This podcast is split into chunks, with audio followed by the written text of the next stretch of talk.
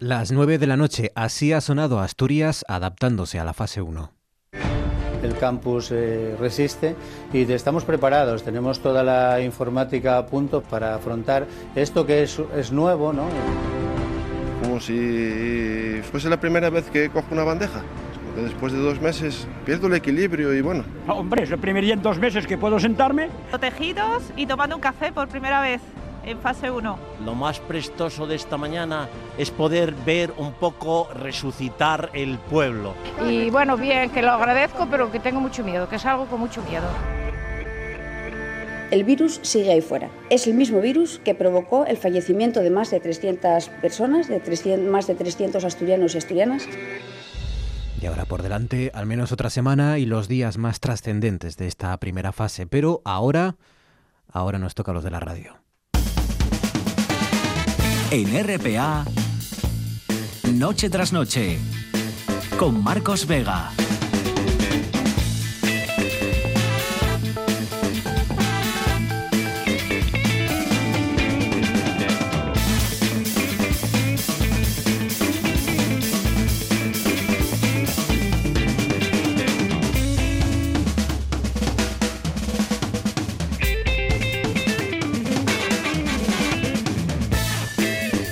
Buenas noches, bienvenidos al espectáculo de la radio. Por delante un fin de semana en el que volveremos a ver el sol y en el que, recuerden, solo podemos viajar dentro de nuestra región para ir a una casa rural o ver a un familiar o a unos amigos o tomar algo en una terraza.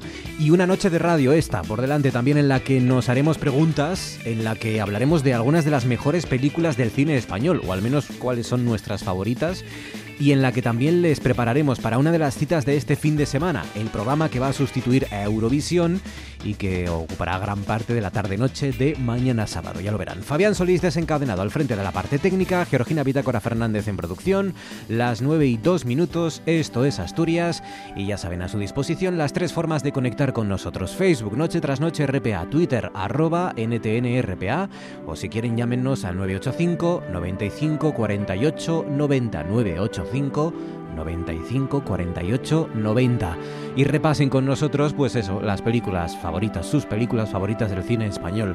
No van a estar todas las que son ni son todas las que van a estar, pero van a estar nuestras favoritas al menos. Por ejemplo, la de Paux Perrima es Amanece que no es poco, dice obligatoria de cuerda, pues sí. Lo que pasa es que hemos hablado tantas veces de cuerda y de Amanece que no es poco que hoy creo que no está entre las elegidas, pero bueno. Amanece que no es poco también, se suma a José A. Montero, José Paulino Lorences, dice Veridiana, El Verdugo y Amanece que no es poco. Los Santos Inocentes, dice Mar Pérez. Airbag, dice Javier Gutiérrez Blanco, Airbag. Airbag. Eh, días contados, la isla mínima, así de pronto pensé en estas dos, por algo será, dice Fernando Rodríguez Pérez. Pues, pues sí, porque te habrán tocado la fibra seguramente, o las recordarás por algo. Empiezas fuerte con el verdugo. Si he de elegir una de entre todas, elegiría Plácido, también de Bardem, o El crack de Garci, dice David Fuello. Calle Mayor de Bardem, dice por aquí eh, Cristian Velasco. Y Viridiana, de Buñuel. Añade también Juan Baducal López, Atraco a las 3, la pusieron el otro día y pasé uno de los mejores ratos del confinamiento. Lucía y el sexo, mujeres al borde de un ataque de nervios, toc toc, dice Puri Vitienes. Eh, buenas tardes, dice Agueda González Díaz, de mi memoria sentimental volver a empezar. Hombre, con la que Garci se trajo un Oscar bajo el brazo, ¿verdad? Tarde para la ira, porque me gusta mucho Antonio de la Torre y el autor, porque me pareció inquietante. Verdad es que ahora estoy pensando, Agueda, y tenemos Oscar, tenemos Premio Nobel, tenemos, tenemos muchas cosas, ¿eh? Somos piquiñinos, ¿verdad? En Asturias, pero tenemos un buen puñado de grandes premios internacionales y de, personajes y artistas e investigadores históricos, ¿no? Estoy hecho un chaval, dice Danar García López, la vi hace poco después de años y me dio alegría volver a verla. Georgina Fernández, buenas noches. Hola, ¿qué tal? Cuéntanos tú, Georgina, quién es hoy el asturiano del día en este viernes. Pues mira, la asturiana de hoy es amiga mía. Hombre. Pero no suele hacer esto, pero es que tiene méritos de sobra. No es tráfico de influencias entonces, ¿no? Esto. no, porque eh, tiene mm, obra colgada en el Centro de Arte Reina Sofía y además ha salido mm, recientemente su obra también en el New York Times. Yo creo que está suficientemente justificado, ¿no? Yo creo que sí, yo creo que sí. Te libras, bueno, te pues libras. Mira, Venga. hoy sale, la he visto eh, en la web del Centro de Arte Reina Sofía. porque presenta junto a otros cinco artistas la muestra virtual con tres heridas yo, que entrecruza seis historias fotográficas que relatan diversas situaciones en torno a la pandemia desde el interior y la intimidad de los espacios vividos. Y al hilo de la muestra, el lunes 25, este siguiente no, sino el otro, a las seis de la tarde se podrá acceder a una conversación online entre la comisaria de la muestra Inés Plasencia y los fotógrafos, más algunos de los fotografiados. Bueno, pues es Isabel Permuy, que es obetense, es una fotoperiodista independiente afincada en Madrid desde hace unos años. Estudió fotografía en la Escuela de Artes y Oficios de Oviedo y en 2002 empezó a trabajar para el periódico La Voz de Asturias, cubriendo todo tipo de noticias. En 2009 y 2010 fue presidenta de la Asociación Profesional de Fotoperiodistas Asturianos. En 2011 fue cuando se instaló en Madrid, donde continúa con su trabajo como fotoperiodista en el diario ABC. Sus fotografías han sido publicadas en varios periódicos y revistas de ámbito nacional y además participa, esto te sonará, en el proyecto colectivo COVID Foto Diaries, que es eh, desde mediados de marzo, ocho fotoperiodistas españoles documentan las consecuencias del virus en sus ciudades y barrios. Javier Fergo, José Colón, Judith Prat, Olmo Cabo, Susana Girón, Ana Suriñach y los asturianos Manu Bravo e Isabel Permuy, que las publican a diario en Instagram. Por ese proyecto les han hecho reportajes en muchos medios nacionales de prensa, radio y televisión, y no solo nacionales, como te decía, el New York Times se hacía eco de esa iniciativa el pasado día 4. Lo titulaba Postales del coronavirus, ocho historias breves de la pandemia y decía, esta es una pequeña muestra del trabajo de ocho fotógrafos españoles y los citaba. Ocho fotógrafos españoles que tomaron las cámaras en regiones y ciudades distintas para documentar las historias minúsculas de la crisis y reproducía una foto de cada uno de los autores, entre ellos la, de Isabel Permuy. ¿Y por qué se titula la muestra en la que participa Isabel eh, en el Reina Sofía, Sofía con tres heridas yo? Hay una canción de Serrat sacada de un poema de Miguel Hernández y versionada también pues, yo, por Joan Baez, se me ocurre, y por más gente, titulada Llegó con tres heridas, que termina con tres heridas yo, la de la vida, la de la muerte, la del amor. Llegó con tres heridas, la del amor, la de la muerte, la de la vida. Con tres heridas viene la de la vida, la del amor, la de la muerte. Con tres heridas yo la de la vida, la de la muerte y la del amor.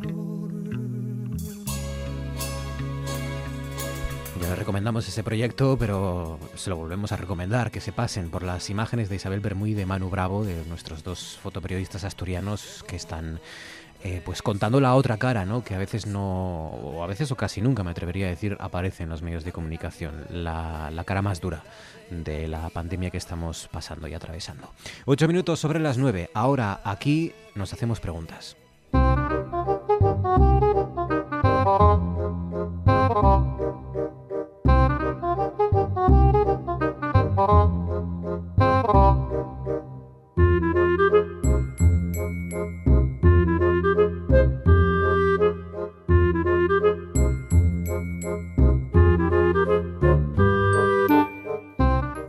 Sabemos que tú exámenes no haces. José Antonio Méndez, buenas noches, Méndez.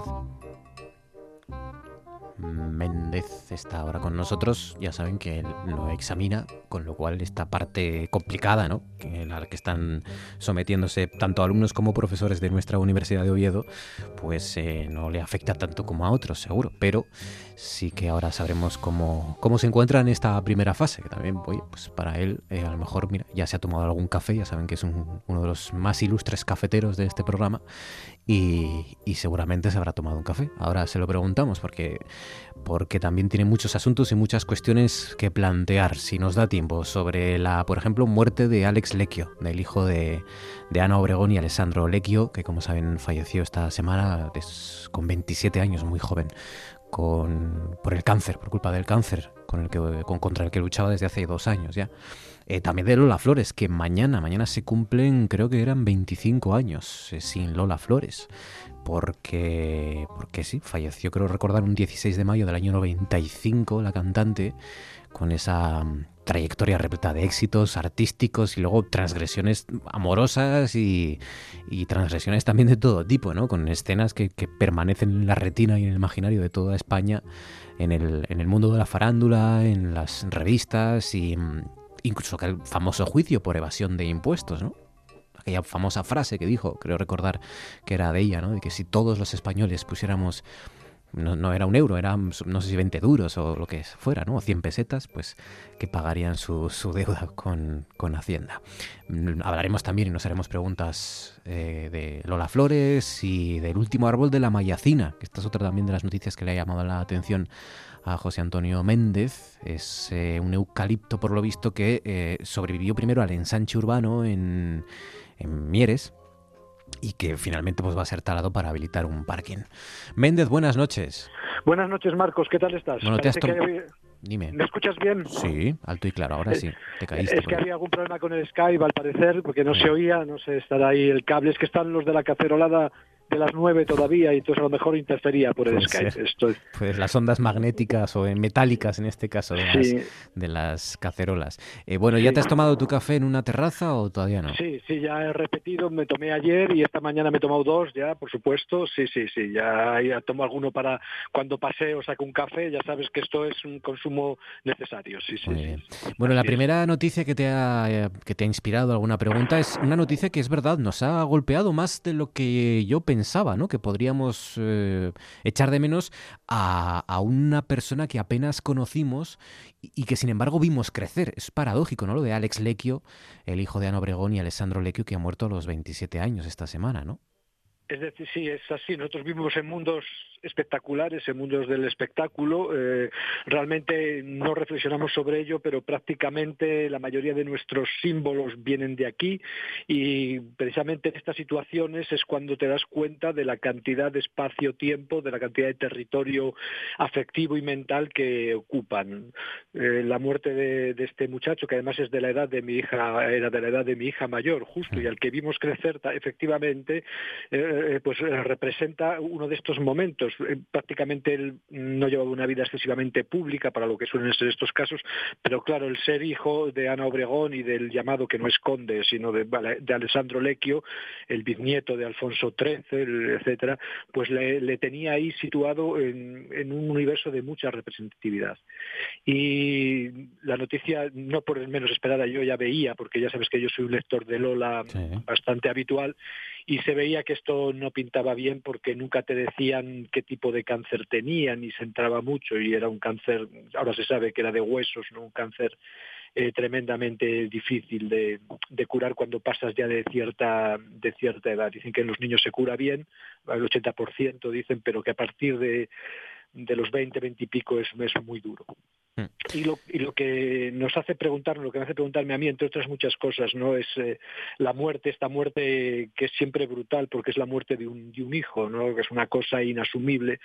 Eh, lo que me hace preguntarme siempre es cómo habitar estos territorios sin mm, englobarlos, sin sabiendo que no los puedes englobar. Nosotros tenemos toda una tradición de, mm, de religiosidad, de manejo de los signos, etcétera, que eh, de alguna manera nos ha ayudado a transitar mediante ficciones por estos territorios, pero claro está que ahora en estos tiempos estos hechos eh, golpean con brutalidad porque ya culturalmente este amparo es muy muy flojo, incluso dentro de la misma religión ya no cumple esta, esta función. Y nos hace preguntarnos eso, ¿no? ¿Cómo realmente podemos afrontar estas cuestiones, cómo hacer estas constataciones, cómo hacer estos tránsitos, estas cosas que son inasumibles, cómo hacerlas sin intentar a la vez mm, englobarlas, sin intentar de alguna manera quitarles todo el, el dolor que tienen. Y, Yo- y cómo sería posible, sí. Yo tengo la sensación de que mm, eh, la muerte de un hijo es de esas cosas que no se pueden superar. No, no es insuperable. Cuando te dicen todos estos eh, eh, vendehumos, ¿no? De que todo se supera, de que no hay reto tal, eh, la muerte de un hijo es, yo creo que no se puede superar. Se puede cargar a la espalda y seguir viviendo, lógicamente, pero yo siempre pongo como ejemplo, a mí una de las lecturas que en este aspecto me impactó es de, bueno, un, que se llevó el premio Tigre Juan, además, aquí en Asturias, que es La Hora Violeta de Sergio del Molino, en el que habla del fallecimiento de un hijo también, de un hijo muy pequeño, de unos cuatro o cinco años.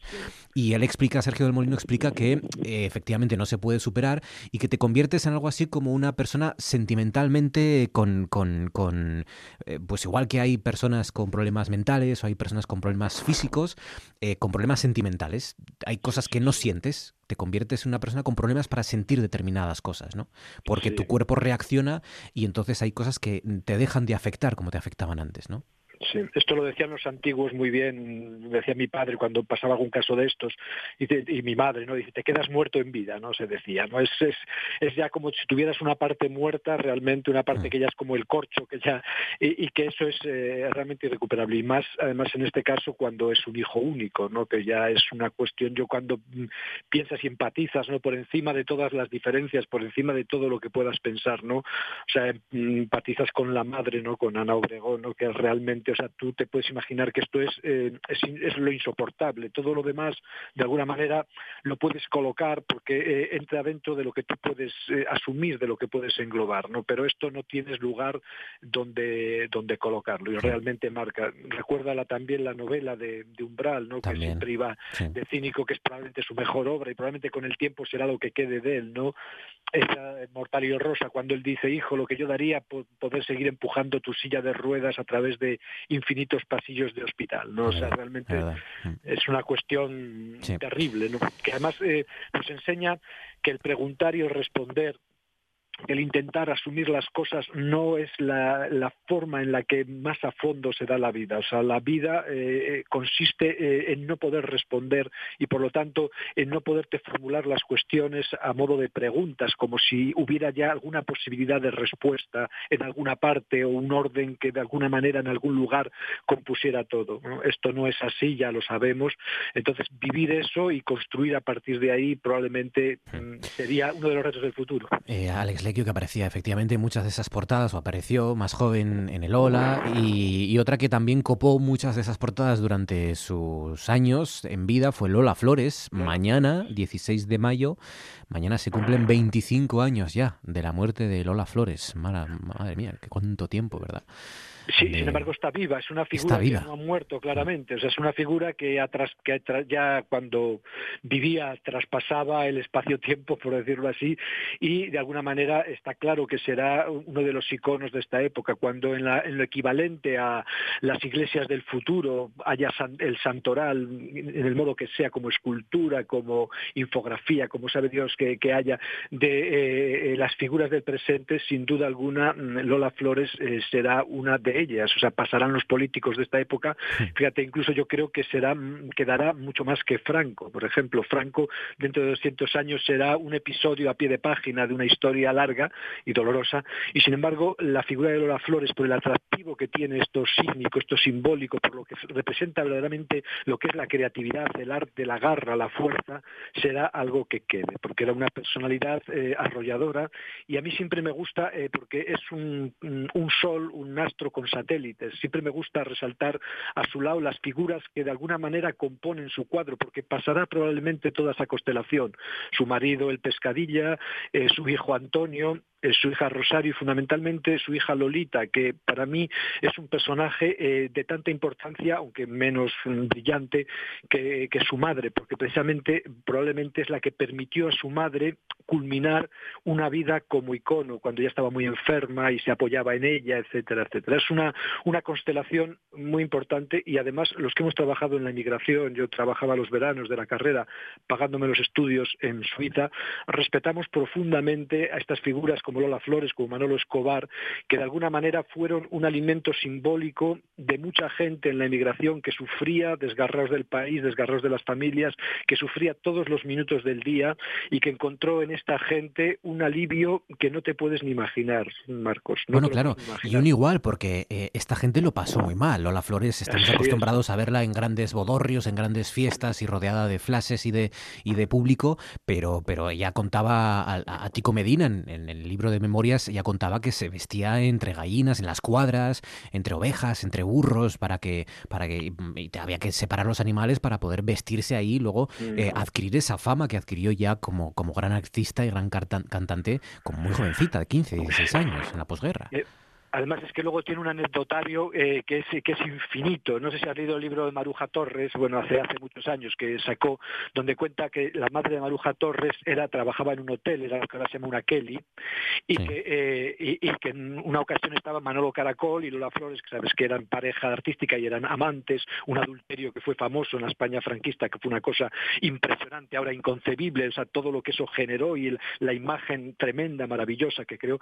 Y dice que contaba la madre que miraba un día por la cerradura y que Lola Flores le olía la bragueta a Manolo Caracol porque pensaba en un momento, porque pensaba que había estado con otra mujer, cosas así, o sea, anécdotas que son realmente de, portada del New York. Bueno, en estos reportajes que están saliendo estos días, ella también eh, se, recuerda que ella confesó en su momento que accedió a acostarse con un admirador a cambio de 50.000 pesetas de la época. Sí, sí, sí. Eh, hay que, hay, que ser muy faraona para confesar algo así. Sí, no, eh, y que esto no te afecte, ni a ti ni a tu carrera, claro.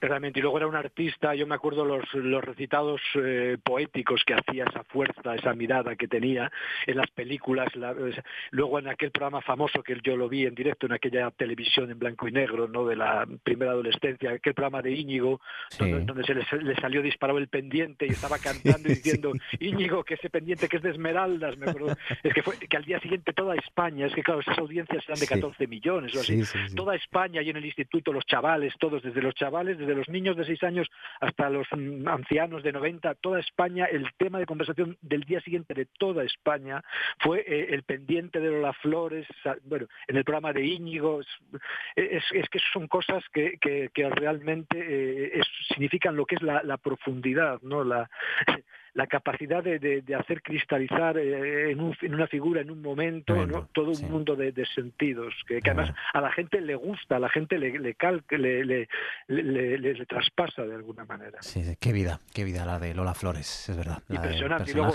esa coda final con aquel amante que tenía ya, que confesó el junco, no sé si te acuerdas, ya ella muerta, que el hombre ya no tenía dinero porque ella le mantenía, lo mantenía.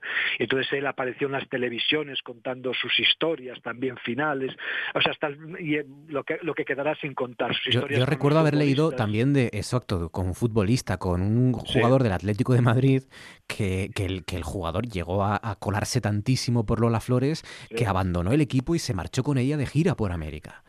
y que, y que el, el, Atlético de Madrid lo denunció, lo, el incumplimiento de contrato, la, la esposa por adulterio, que, que entonces era delito que por aquel entonces en España, y, en fin, estas cosas que eran escándalo tras escándalo, claro. Escándalo. Y, no, y luego la, la, fuerza de la canción, la zarzamora, como decía, ¿no? Como cantaba ella con este acento de Jerez, no la zarzamora, la zarzamora, como decía ella.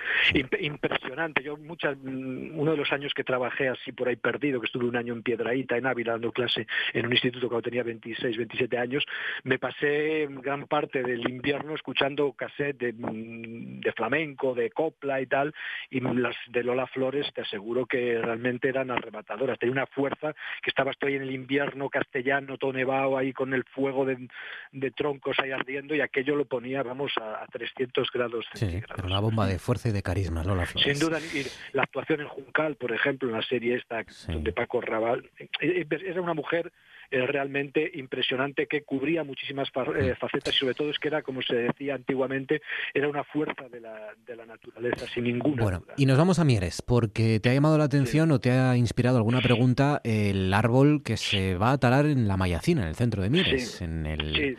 En el, plan vasco Mayacina, eh, que, que, supone ese eucalipto que sobrevivió al ensanche urbano que vaya a ser talado para habilitar ese parking.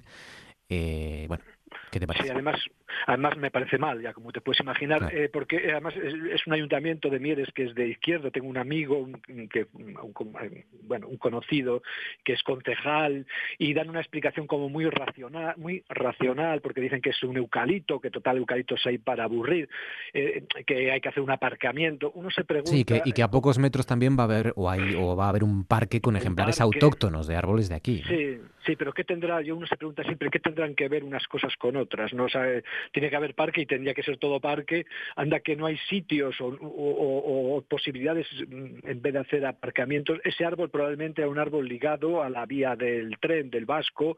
Se ve que es un eucalipto recio que tiene sus decenas de años. Yo por la pinta no lo sé, pero tendrá mínimo 70 años. Tiene toda la pinta. O sea, es de aquella época de cuando había carbón y había cosas.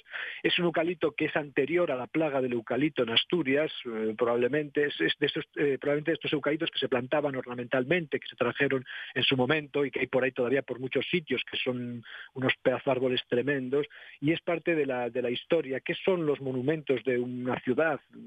Eh, como aquí en Oviedo, pues el monumento era el vasco, el monumento es ese eucalipto, el monumento es ese lugar donde había carbón, etcétera. Eh, no sé qué sentido tiene hacer aparcamientos, no sé, yo no soy muy partidario de los aparcamientos como, como necesidad eh, primordial, como necesidad primaria, y pienso que habría que construir la ciudad al revés. Tendríamos que construirla a partir de los árboles, a partir de lo que se quiere conservar, aunque sí se pueden volver a plantar millones, a, a partir del respeto a lo que hay, que tiene una historia, una trayectoria, y construyendo todo lo demás. Yo entiendo que Mieres es un sitio muy encajonado, yo hubo que mover el río, ¿te acuerdas cuando se hizo la autovía? Hay que hacer diversas operaciones, eh, eh, se explica serenamente la cuestión, pero no se pueden hacer equivalencias. Es como decir, puedo matar un oso y luego poner 50, porque los insemino y tal.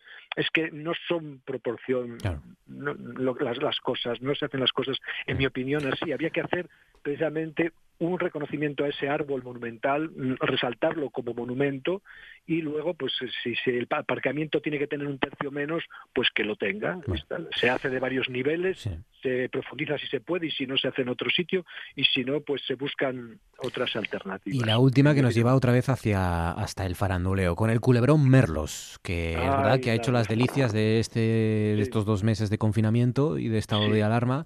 La historia, bueno, se la sintetizo porque les imagino ya a todos informados de esta conexión con el periodista Alfonso Merlos, en el que de repente aparece por detrás una mujer en ropa interior que no es una señorita, eh, sí, que se supone que no es su pareja, ¿no? Y entonces su pareja, que es colaboradora también de programas del corazón y una ex, no sé si ex, ex qué, ex, Operación Triunfo, no ex eh, Gran Hermano, creo, una ex eh, Gran Hermano, pues se enfada y lo cuenta todo y empieza la polémica y Telecinco, que lo hace como nadie, pues esto lo empieza a convertir en el culebrón de estos meses. Eh, pero claro, culebrón con consecuencias, como muchos, ¿no? Claro, no consecuencias, eh, como siempre, vergonzosas. Ya sabes, nosotros, Marco, independientemente de la posición de Merlos y de lo que va diciendo Merlos por la vida, que es una cosa que yo abomino personalmente, eh, él no hay derecho, no hay derecho, y tenía eh, a que mm, se maneje la intimidad de la gente, a que se juegue con la intimidad de la gente. O sea, tenía que haber una, como un reflejo, una pulsión de que no hemos visto nada. O sea, nosotros hemos visto una señorita, como se decía antiguamente, por allí, en paños menores o en paños o desnudo, como si hubiera sido un señorito, hubieran sido cuatro. Es como, tenemos que hacer como si no lo hubiéramos visto. Tenía que ser una cuestión ya eh, automática, por decirlo así. Porque todo esto mm, le ha puesto, por ejemplo, a un umbrete, él, cobra un buen sueldo, representante de los abogados de Madrid o comunicador de no sé qué, que la gente toda pues de buena presencia y de pues de más bien de derecha tirando a extrema derecha, con una imagen que dar, y esto a él pues le ha puesto en la tesitura de que si le rescinden o no el contrato, o sea, este, tipo de, cuestiones que, que son feas de ver, o sea, cómo no se respeta la intimidad de una persona, la intimidad es sagrada, lo que uno hace en su casa, lo que uno hace dentro de su cabeza es absolutamente sagrado, sea quien sea, haga lo que haga, y se tenía que dar por no visto, por no existir. Porque además, eh, en su momento, al principio ya sabes que se decía, y bueno, y todavía se especula con que si esto estaba preparado, si es un montaje, si se hizo a propósito. Yo cada vez tengo la sensación de que no, efectivamente sobre todo porque no ha vuelto a hablar, que yo sepa. No, no, no frecuento mucho estos programas, pero creo que Alfonso Merlos no ha vuelto a hablar o ha dado alguna declaración últimamente de que está tranquilo y tal, pero él no ha sacado, da la sensación, ¿eh? de rédito ¿no? a esto. Eh, otras personas sí, pero él no, no da la sensación de que no está sacando rédito económico a todo, a todo este culebrón. No, además el, por los ambientes en los que él se mueve, que es todo de gente de orden, bien pensante. Claro, Además, ellos iban diciendo que, claro, porque ha habido aquí, primero hubo una infracción del confinamiento, etcétera, muchas cosas, ¿no? Y, luego es gente, pues, mm, católica, apostólica, romana, de los de antes, me imagino, no sé, cosas de este tipo, una imagen que dar, siendo el tío, tampoco le afecta mucho, pero eh, sufre tu prestigio, incluso eso se te cuestiona, pues si tú eres la imagen, por ejemplo, pública de los abogados de no sé dónde, de Madrid, pues quieren gente pues con vida moral intachable, yo que sé, cosas de este tipo, ¿no? O sea, eso no lo haces tú adrede ni queriendo, porque no te beneficia en nada. Además sacan tu nombre y empiezan a salir historias y te ridiculizan, que si tenía el rosario en la mesilla y que rezaba el rosario todo Yo que sé, cosas así que, que, a nadie le gusta eh, y, tenía que estar totalmente prohibido, que nadie sin su consentimiento se le pusiera en una mesa de disección pública con pena de, de sálvame o de cuéntame o de telediario o de lo que fuera por lo que tú haces con tu absoluta privacidad, que a la que tienes derecho y tienes derecho a contradecirte a, lo que, a, lo que, a lo que haga falta, porque si no acabamos con lo que es realmente lo que nos constituye, que es la privacidad. Parecía superadas estas cosas, ¿eh? pero no. Sí, sí. No, además hay mucha gente que luego va dando lecciones, porque tampoco hay que decir, yo tampoco lo diría jamás.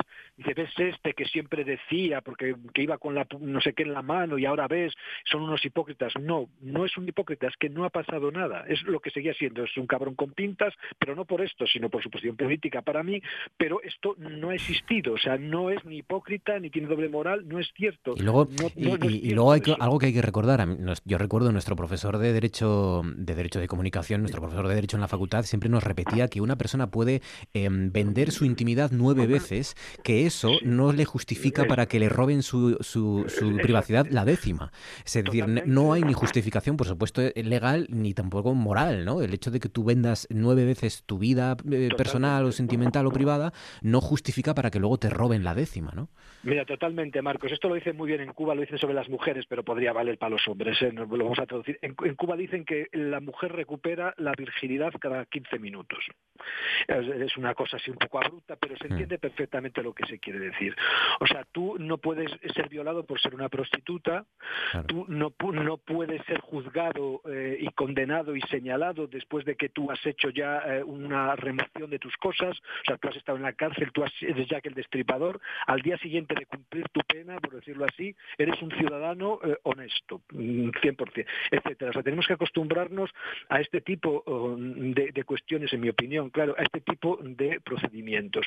O sea, esta gente que dice es que vendió siempre su vida y ya se puede hurgar, no señor, o sea, la integridad eh, existe constantemente, o sea, nosotros somos seres íntegros, tú haces cualquier cosa y cuando ya tal, no recuperas la integridad. Tampoco la pierdes probablemente en el entretanto. Pero bueno, dado por supuesto que tú has vendido tus exclusivas toda tu vida, etcétera, al día siguiente, cuando mm, después de vender la exclusiva, al segundo siguiente eres un ser absolutamente inviolable, inatacable, etcétera, etcétera. Tenemos que, en mi opinión, operar así absolutamente. Méndez, cuídate mucho, amigo. Un abrazo fuerte. Gracias y feliz semana, ¿vale?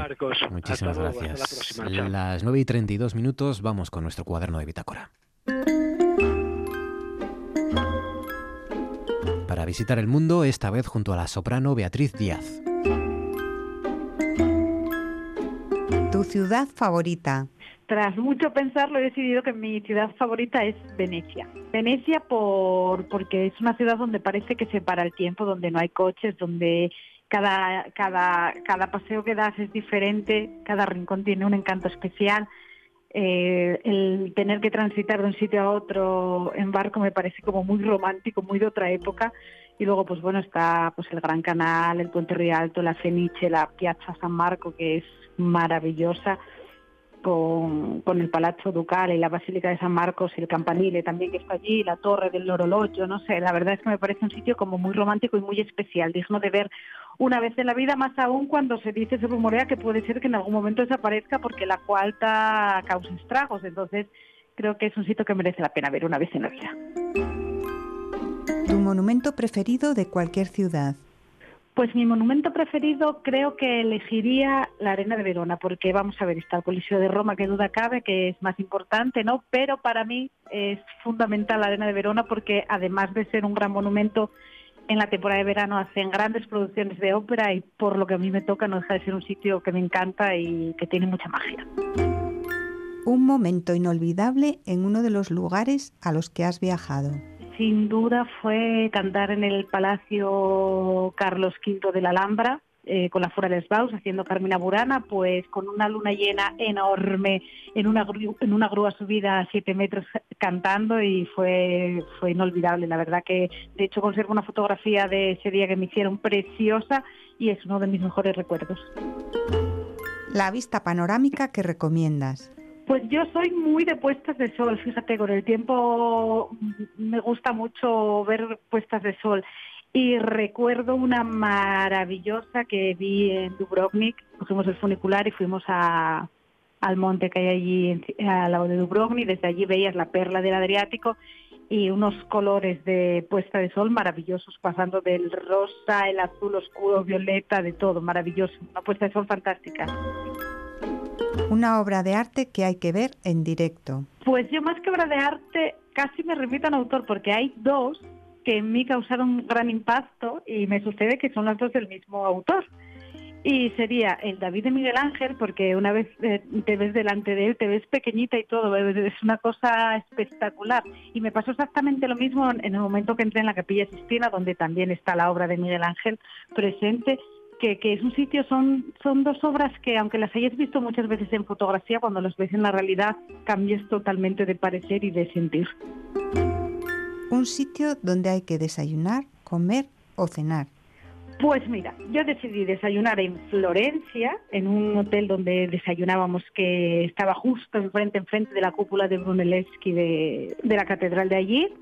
Luego comería la cholita en Buenos Aires y luego iría a Esperracaballo, que es un puerto pesquero cerca de Palermo, a cenar un menú de pescado que hace maravilloso. Si fuera posible, claro, esto en el tiempo sería imposible, pero puestos a soñar, ¿por qué no? Un rincón encantador. Pues como rincón encantador yo me quedo con la imagen del templo dorado, el Kinka, el de Kioto, porque bueno, tiene un estanque y ya sabes tú que con la naturaleza los, los japoneses son exquisitos, eh, con lo cual hay un jardín exquisito con su estanque y el templo dorado que además lo ves incluso doblemente porque se refleja en el agua cristalina y eso es una postal maravillosa. Un lugar que estás deseando visitar. Eh, yo me decantaría por San Petersburgo junto con los fiordos. Hay un crucero por ahí que nunca hice un crucero, la verdad que, bueno, por probar una vez en la vida no estaría de más. Y hay uno que tengo ojeado que eso, saldría de San Petersburgo, que me encantaría conocer esa ciudad, y va por los fiordos noruegos, que además son muy interesantes.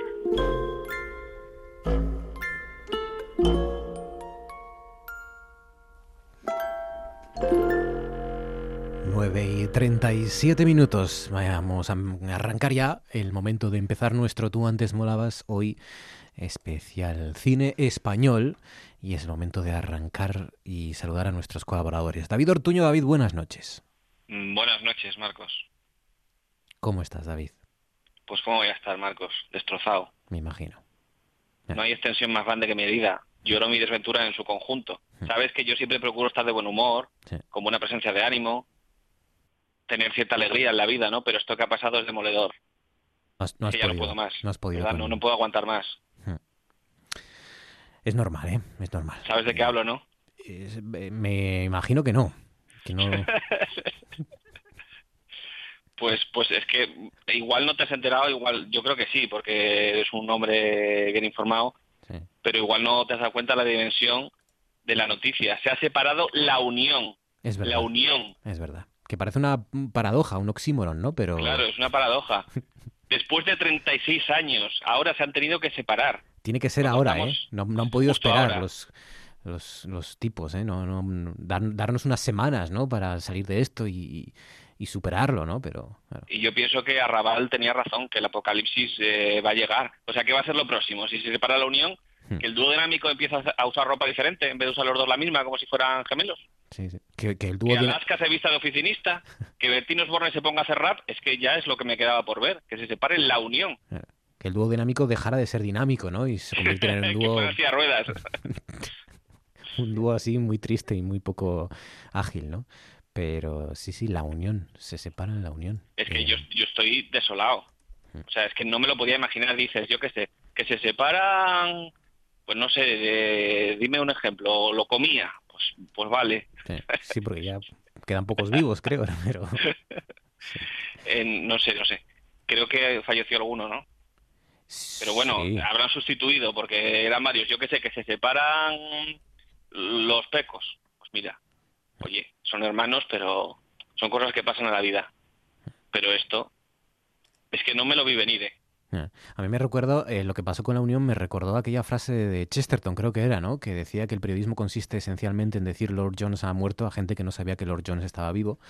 Pues el periodismo ha consistido en decirle a, la gente que la Unión se ha separado cuando pensábamos que la Unión ya se habían separado hace años. Pero el caso es que la Unión seguía juntos. Pero hombre, estaban además, eh, no diría en su mejor momento, pero estaban en, un momento. Estaban en, un momento. Uno. En uno, que no era el mejor, pero era uno. Y ahora, pues, Lobo Hombre en París. Sí. Hombre, más y más, Maracaibo, tiene temazos. Sí, es verdad. Eh, Cris Puertas, buenas noches. Buenas noches, Marcos. ¿Te has recuperado ya de, del impacto de la noticia? No, esto es un drama porque ¿quién nos va a explicar ahora mismo el argumento de esa película? ¿Cómo vamos nosotros a entender lo que le pasa a este chaval por París? ¿Cómo vamos a saber lo que le ocurre cuando hay una llena? Va a ser, esto es dramático. Estoy totalmente de acuerdo con Ortuño, estoy consternada y sí, sí, sí. Eran, eran, las letras eran como historias que no te importaban mucho, pero eran, o sea, tú sabías que te iban a contar una historia, la unión, pero no, aquello no te interesaba mucho, ¿no? Era... Quizá ellos tampoco. ¿eh? Yo creo que había un punto de vamos a mirar el fotogramas y, tiramos. O sea, tengo los sonidos que quiero y.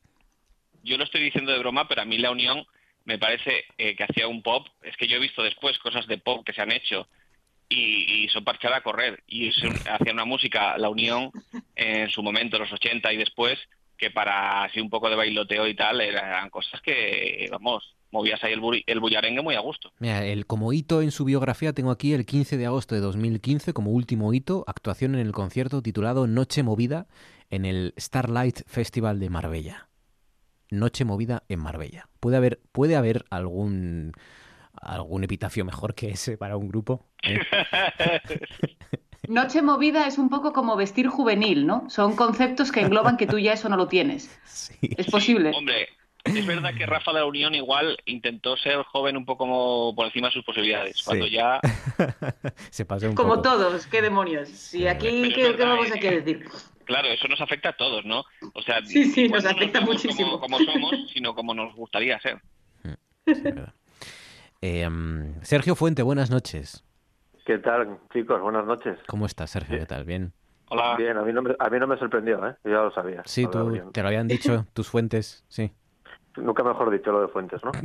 Tenías información privilegiada, no me lo puedo creer. Sí, sí, sí. Mira, yo, yo, puedo deciros que una vez compartí vuelo, no asiento, pero vuelo, ojo. Con, con el cantante de la Unión hace muchos años, Madrid-Alicante. Era un vuelo de gente ilustre, porque aparte de mí, obviamente, estaba él. También estaba Iturriaga y Viliukov. Madre mía. Fue, un vuelo muy, muy raro, muy raro. cada uno a su bola. Y ¿sabéis el look de Marty McFly en Regreso al Futuro 2, no? Cuando se hace pasar por el hijo.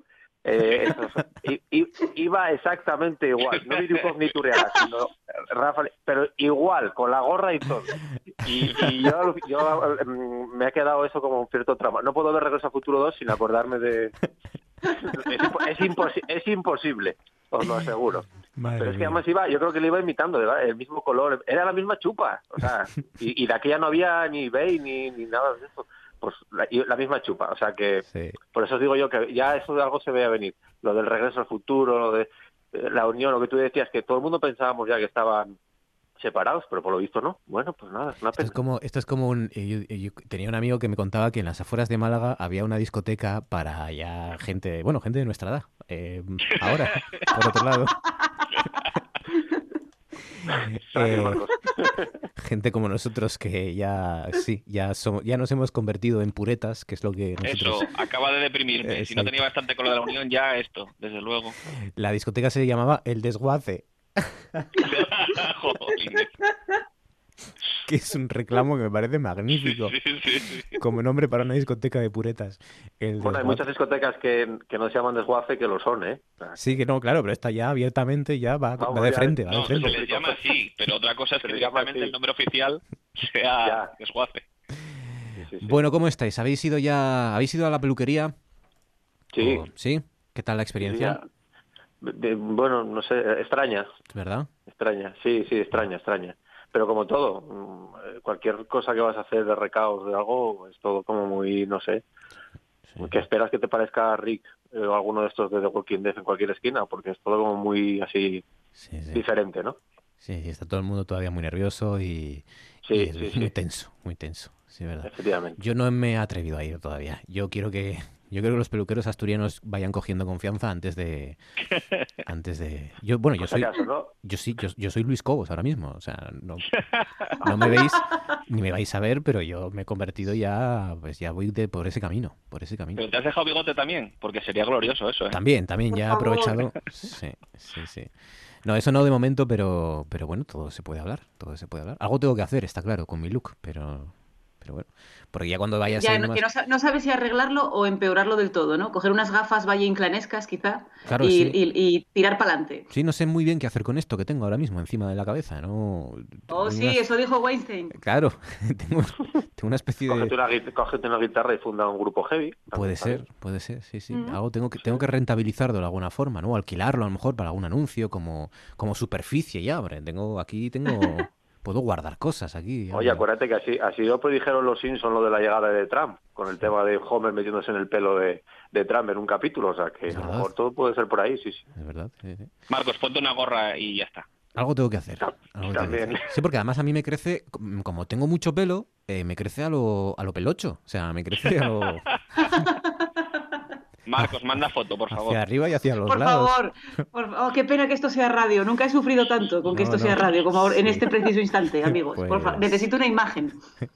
Pues sí, esto, esto me, lo, me lo estoy guardando para Fabián, que es el único que me ve de momento. Es el único que puede, Que estará Qué encantado. suerte, Fabián, qué suerte. que puede deleitarse ahora mismo con esta imagen. Bueno, venga, contadme qué vais a ver esta noche o qué queréis sugerir, proponer, Ortuño, qué has visto, qué quieres contar. Vamos allá. A ver, pues eh, yo eh, he visto un, un canal que tiene mucho éxito, que hace un- una cuota de pantalla de un 100%. Cuota Es de un pantalla canal- de un sí, sí. 100%. Madre mía. Todo, todo el mundo lo ve, Eh, pero es de ámbito privado. O sea, es un canal, un canal vintage que ya os he adelantado en otras sesiones que hacemos para ver algo, algún programa vintage, antiguo, y poder comentarlo un poco entre amigos y tal. Y me- esta semana nos hemos visto un Si lo sé no vengo, el último Si no sé no vengo, con un invitado especial que era Emilio Aragón, del año 88. Ah, o sea, que es verdad que os reunís amigos eh, para, ¿no? para ver todos juntos cosas. Telemáticamente. Telemáticamente. No sino cada uno en su casa y el coronavirus en la calle. Exacto, exacto. Eh, y eh, habéis visto un Si lo sé no vengo, que esto era un programa que Un programa presentaba... concurso. Presentaba Jordi Hurtado, ¿puede ser? Jordi Hurtado, Madre entre 1985 y el 88. Primero era eh, los jueves por la noche y después lo pasaron los domingos por la tarde.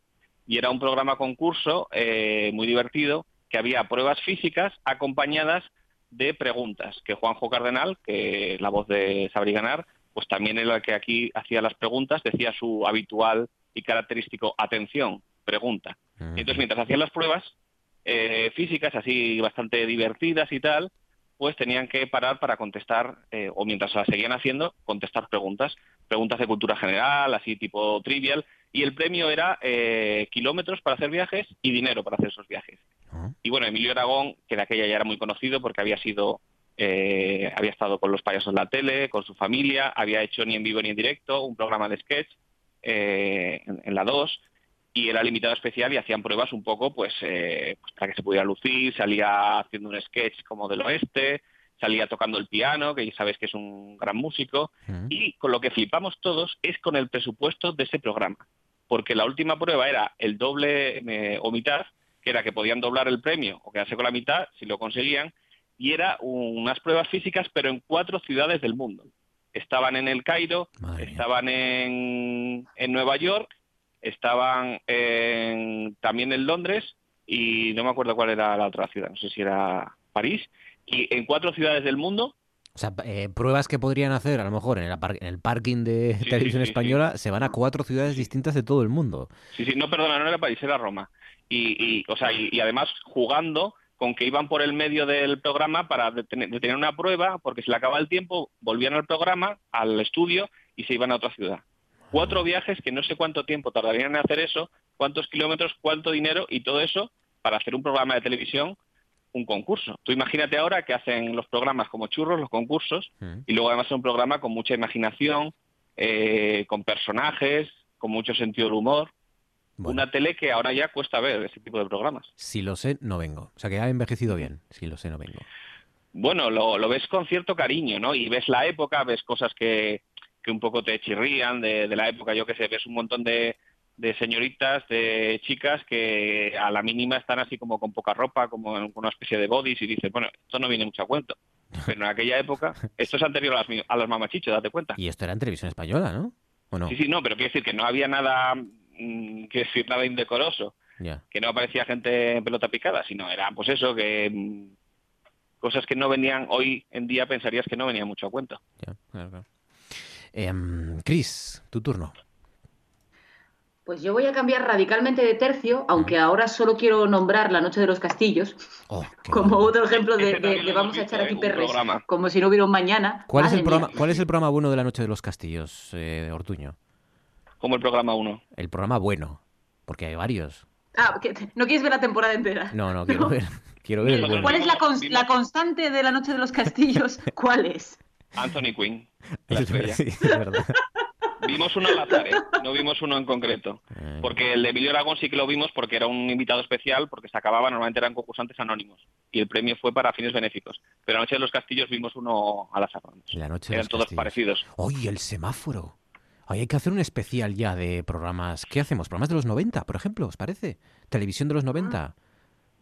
¿Programas de Bueno. televisión de los 90? ¿No? ¿No os apetece o qué? 80 y Sí, sí, lo 90, que si lo amplías un poco. Vale, vale, vale.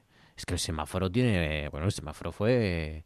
fue El la- semáforo a mí no creas que me gustaba mucho. ¿eh? El semáforo fue el, el mareo de, de muchos artistas televisivos, ¿no?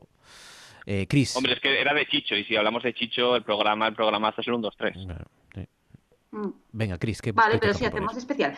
Cambiando radicalmente de tema, eh, yo os voy a recomendar una película que se llama The Man from Earth, que yo creo que no la hemos nombrado y deberíamos. Es de 2007 y cuenta, vamos a ver, esto es lo que se cuenta, que yo lo he visto en distintos artículos, pero me parece como tan espectacular que a veces dudo si será real todo esto, ¿no? Pero la historia es que Jerome Bixby, que es un guionista y un escritor muy respetado dentro de la ciencia ficción, eh, ya en los años 40, él nació en el 20 y pico, en los años 40, 40 y pico, casi 50, empezó a desarrollar una idea y en los 60 la empezó a escribir en serio.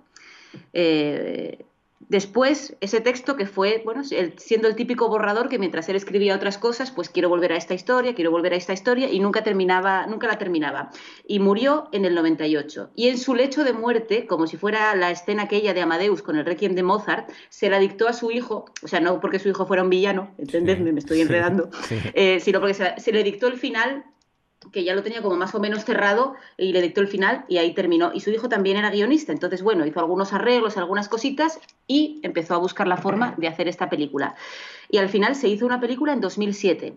Es decir, hay como un recorrido inmenso de toda esta historia. Se hizo con 50 mil dólares, una, una cosa así con muy, muy, muy poco dinero. Eh, y en Internet empezó a coger fama, empezó a aparecer crítica poniéndola muy bien y empezó a haber muchísimas descargas en, en los torrents. Y a partir de ahí se convirtió en una obra de culto. Esta es la historia de, de The Man from Earth. Yo, de hecho, la vi por eso, por el boca a boca, por gente que me la recomendó y porque la conseguí de un modo eh, horrible y execrable, pero es que no había otra, otra forma de, de conseguirla en aquellos momentos. Eh, el planteamiento for- forma parte de un género que a mí me encanta, porque como al final yo soy de teatro, pues a mí me gusta muchísimo ese subgénero que es cine que se desarrolla fundamentalmente en una sola habitación y no hay más. Oh. Esta película, como claro, con lo poco que cuesta, como no te podían irse a, no podían hacer lo que hacían en el programa que acaba de contarnos Ortuño, eso es imposible, es impensable. Es todo en una habitación y os voy a contar simplemente el planteamiento. Es una conversación.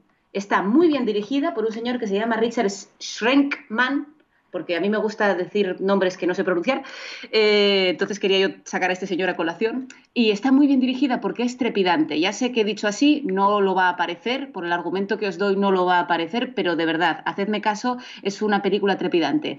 Es un profesor de universidad que se muda, se marcha, lleva unos años eh, dando clases y se va a marchar. Entonces sus compañeros el profesor de filosofía, el profesor de arqueología, la profesora de literatura, se acercan cuando él está de mudanza para tomarse con él un whisky y despedirlo.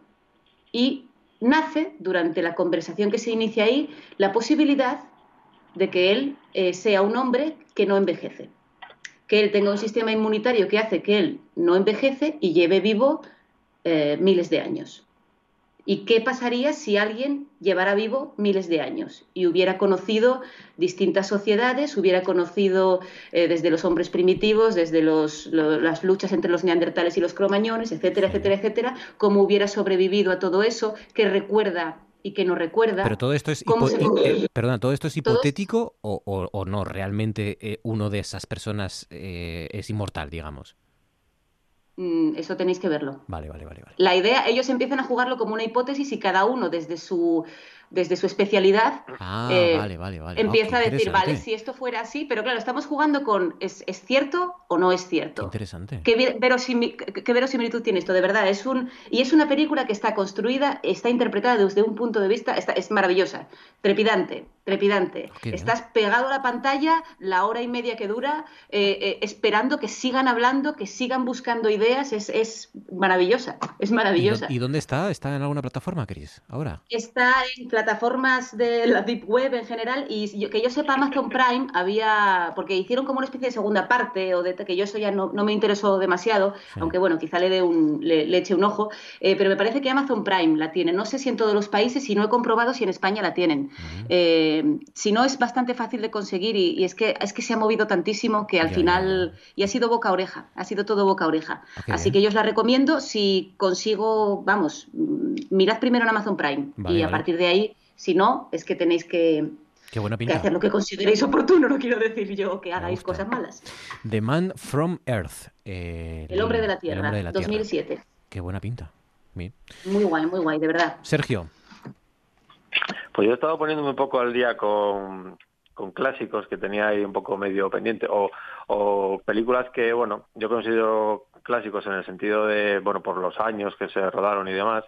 Y a mí siempre me ha interesado mucho la figura de, bueno, de algunas actrices de estas clásicas de, siempre, pero quizá no tan em, conocidas o reconocidas. Y estoy pensando en Lana Turner, que el otro día vi una película que desconocía de ella, que es una película con John Wayne y que no, no es del oeste.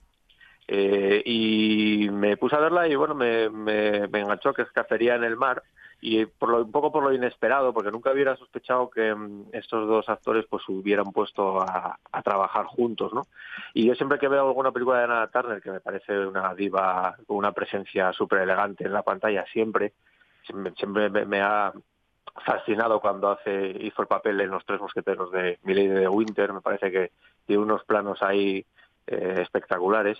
Em, siempre me acuerdo de la película LA Confidencial, ¿no? Cuando, cuando está ahí Kevin Spacey con su compañero policía y él, la confunde y dice, no, no, es que es Lana Turner de verdad. Y le tira ahí como agua y toda enfadada, contándose un ambiente un poco del Hollywood más, más clásico, ¿no? Y luego me llama mucho la atención que mucha gente confunde a Lana Turner con Eleanor Parker, que son un poco del mismo estilo, por situarnos.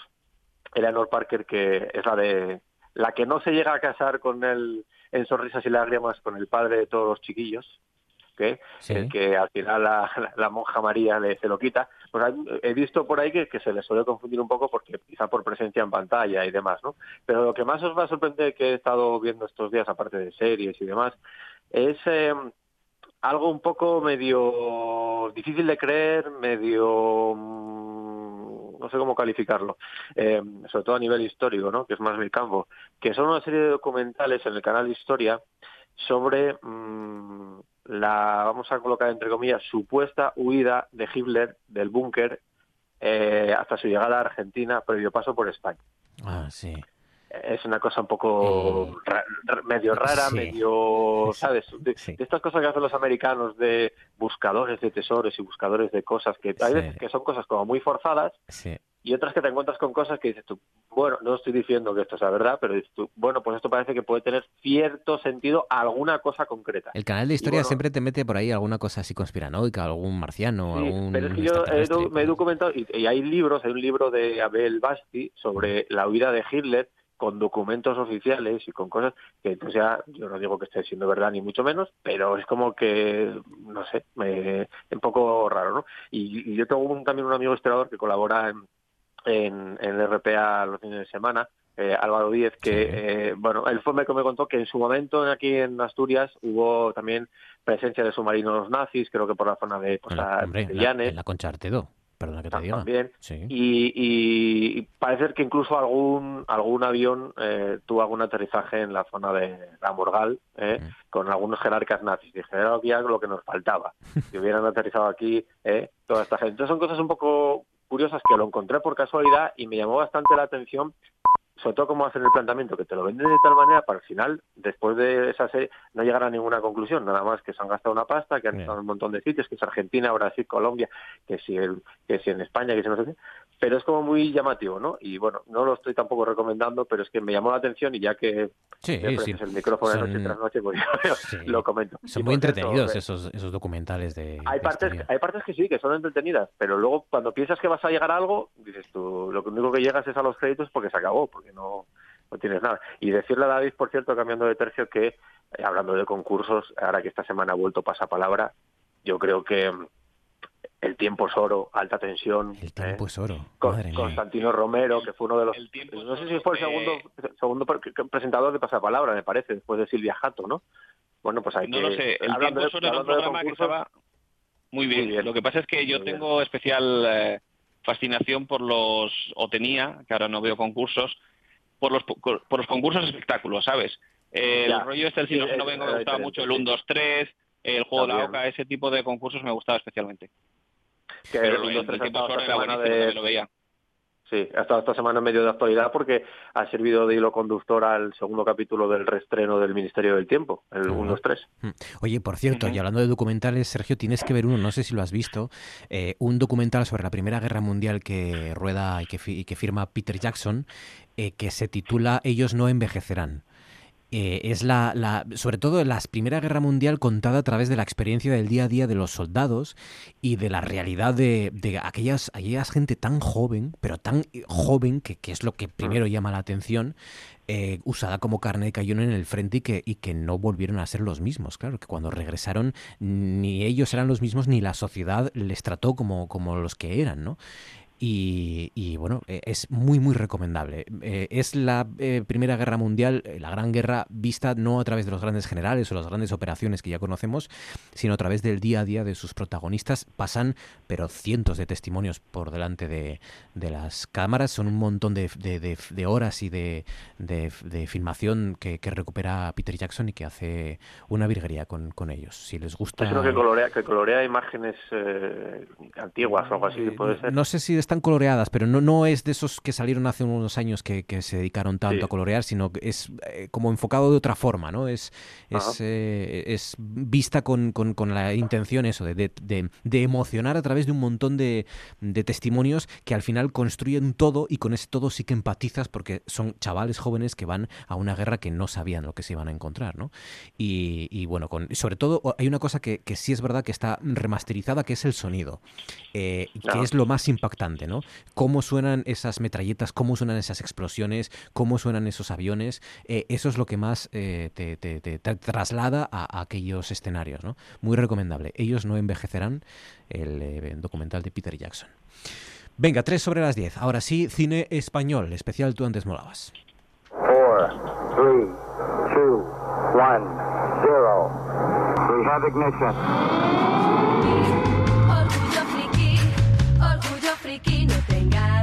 Tengas vergüenza. Orgullo friki, orgullo friki, orgullo friki, pierde la cabeza. Eres un El personaje de Dustin Hoffman se da la espalda ya en la parte final, en la ratonera final, digamos. Da, da la espalda y la versión original no dice nada.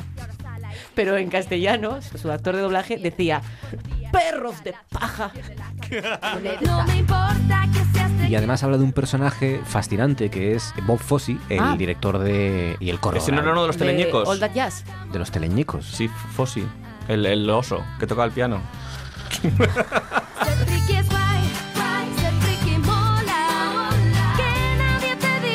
No. Entrevistado por el Resitas. Además, como medio amenazado por Jesús Quintero para que le haga las preguntas. ¿Has probado el Don Periñón? Yo el que pruebo es JB. Vamos allá, chicos. Venga, primera elección, David Ortuño, que has seleccionado en primer lugar, cine español. Sí, pues eh, ya sabes que a mí me cuesta mucho hacer listas, eh, Marcos. Eh, Pueblo de Molavarnia, colaboradores, eh, compañeros, amigos, hermanos. Me cuesta mucho hacer listas de los mejores, ¿no? De los- o de los que más me gustan, porque es que me, puedo- me estaría tres días intentando decidir qué es lo que más me gusta. A mí no me gusta hacer eh, este tipo de categorías. Entonces he escogido unas películas que sí que me gustan mucho, Venga. pero que me parece que son un poco representativas eh, de su época, de lo que se hacía en su época y que fueron muy importantes tanto para mí, que me, me gustaron, me marcaron, como para en general para la sociedad española. La primera de ellas es uno de los pocos documentales que tiene eh, secuela. Estamos hablando del Desencanto de 1976. me decía, eh, le preocupaba mucho Leopoldo. Y me decía, Leopoldo puede ser todo o nada.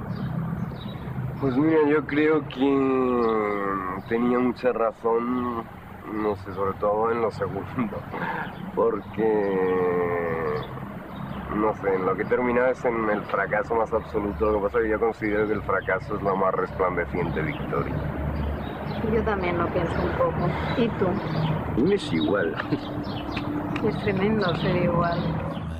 Madre mía, qué, qué, qué documento. El desencanto, este documental. Sí. Qué, qué barbaridad.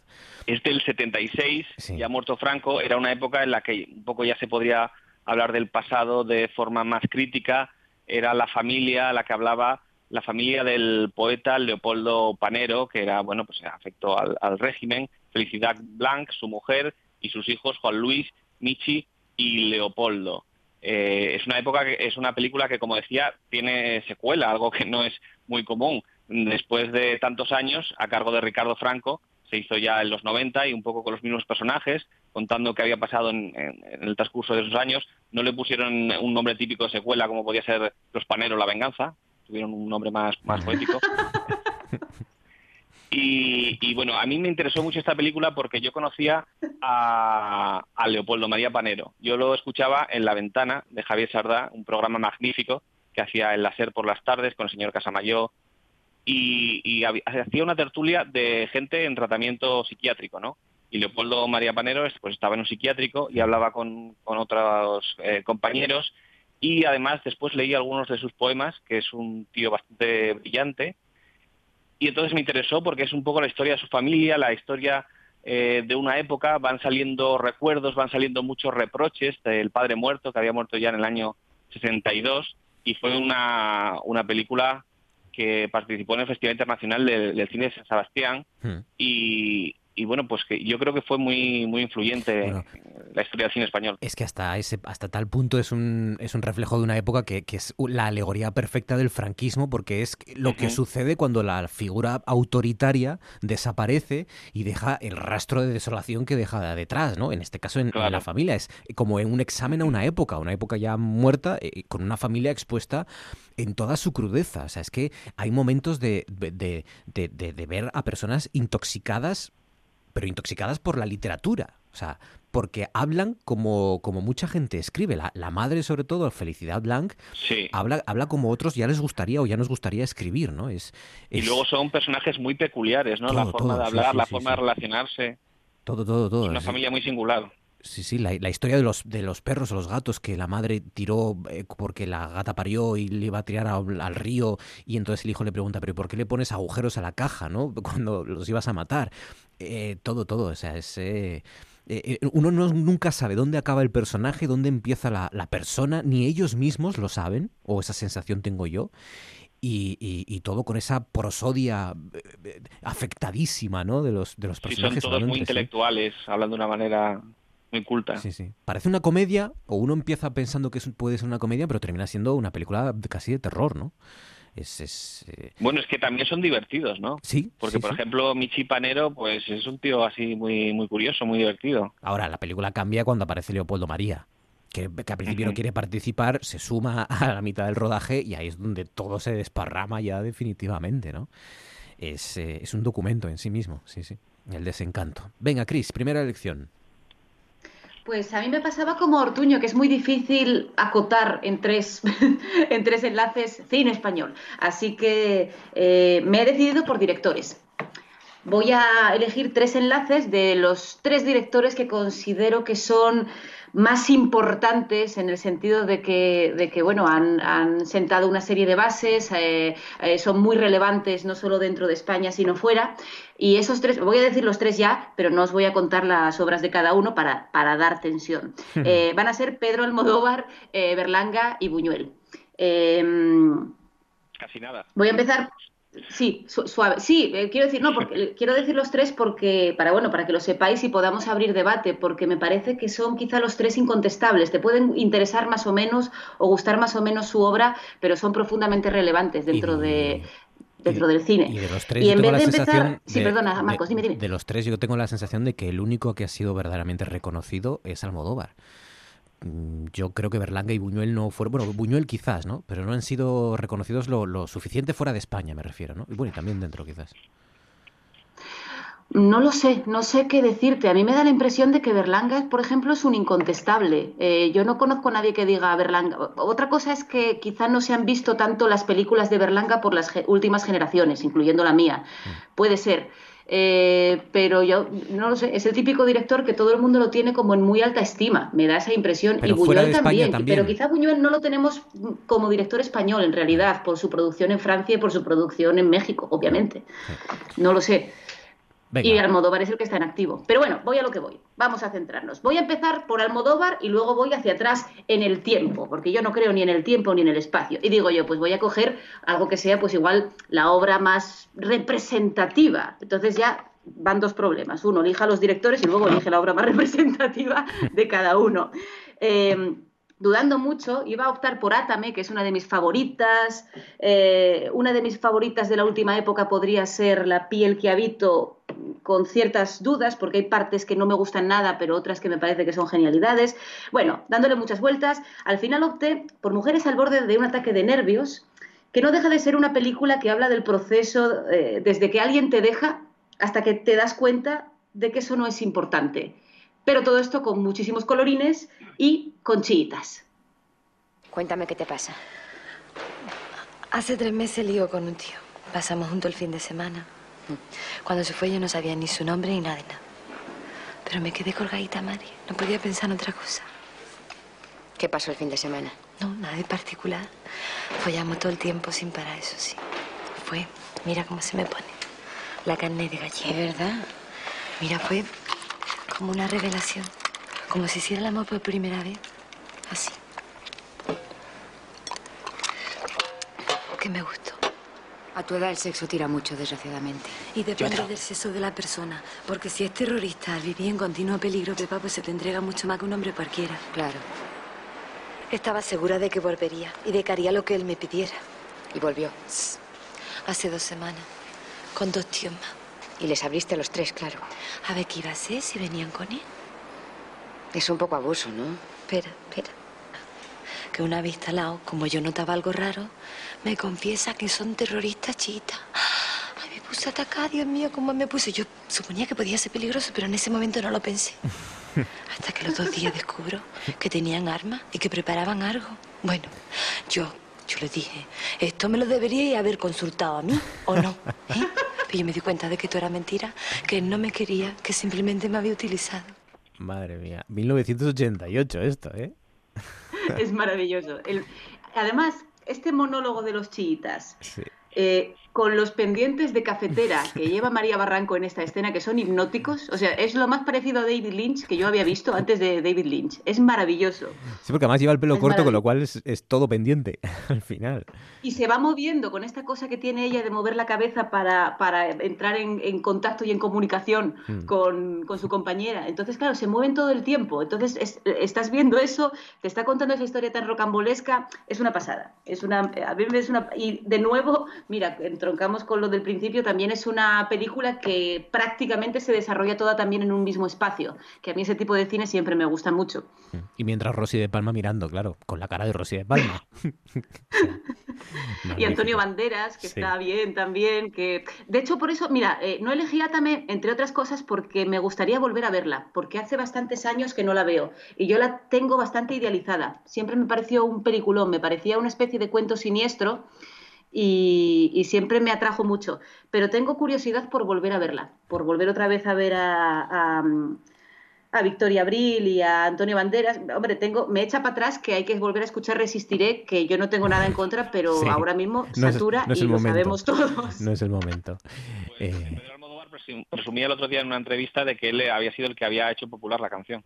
Bueno, la, Sí, le, había- la le ayudó, habían preguntado, de hecho, más o menos, bueno, ¿qué vas a, qué vas a hacer? A mí Pedro Almodóvar, cuando recibió el Príncipe de Asturias, eh, el- estos encuentros con el público que suele haber durante la semana, eh, yo creo que fui al, me suena que fui al Filarmónica, no recuerdo el sitio, y la verdad es que la entrevista que dio fue una gozada.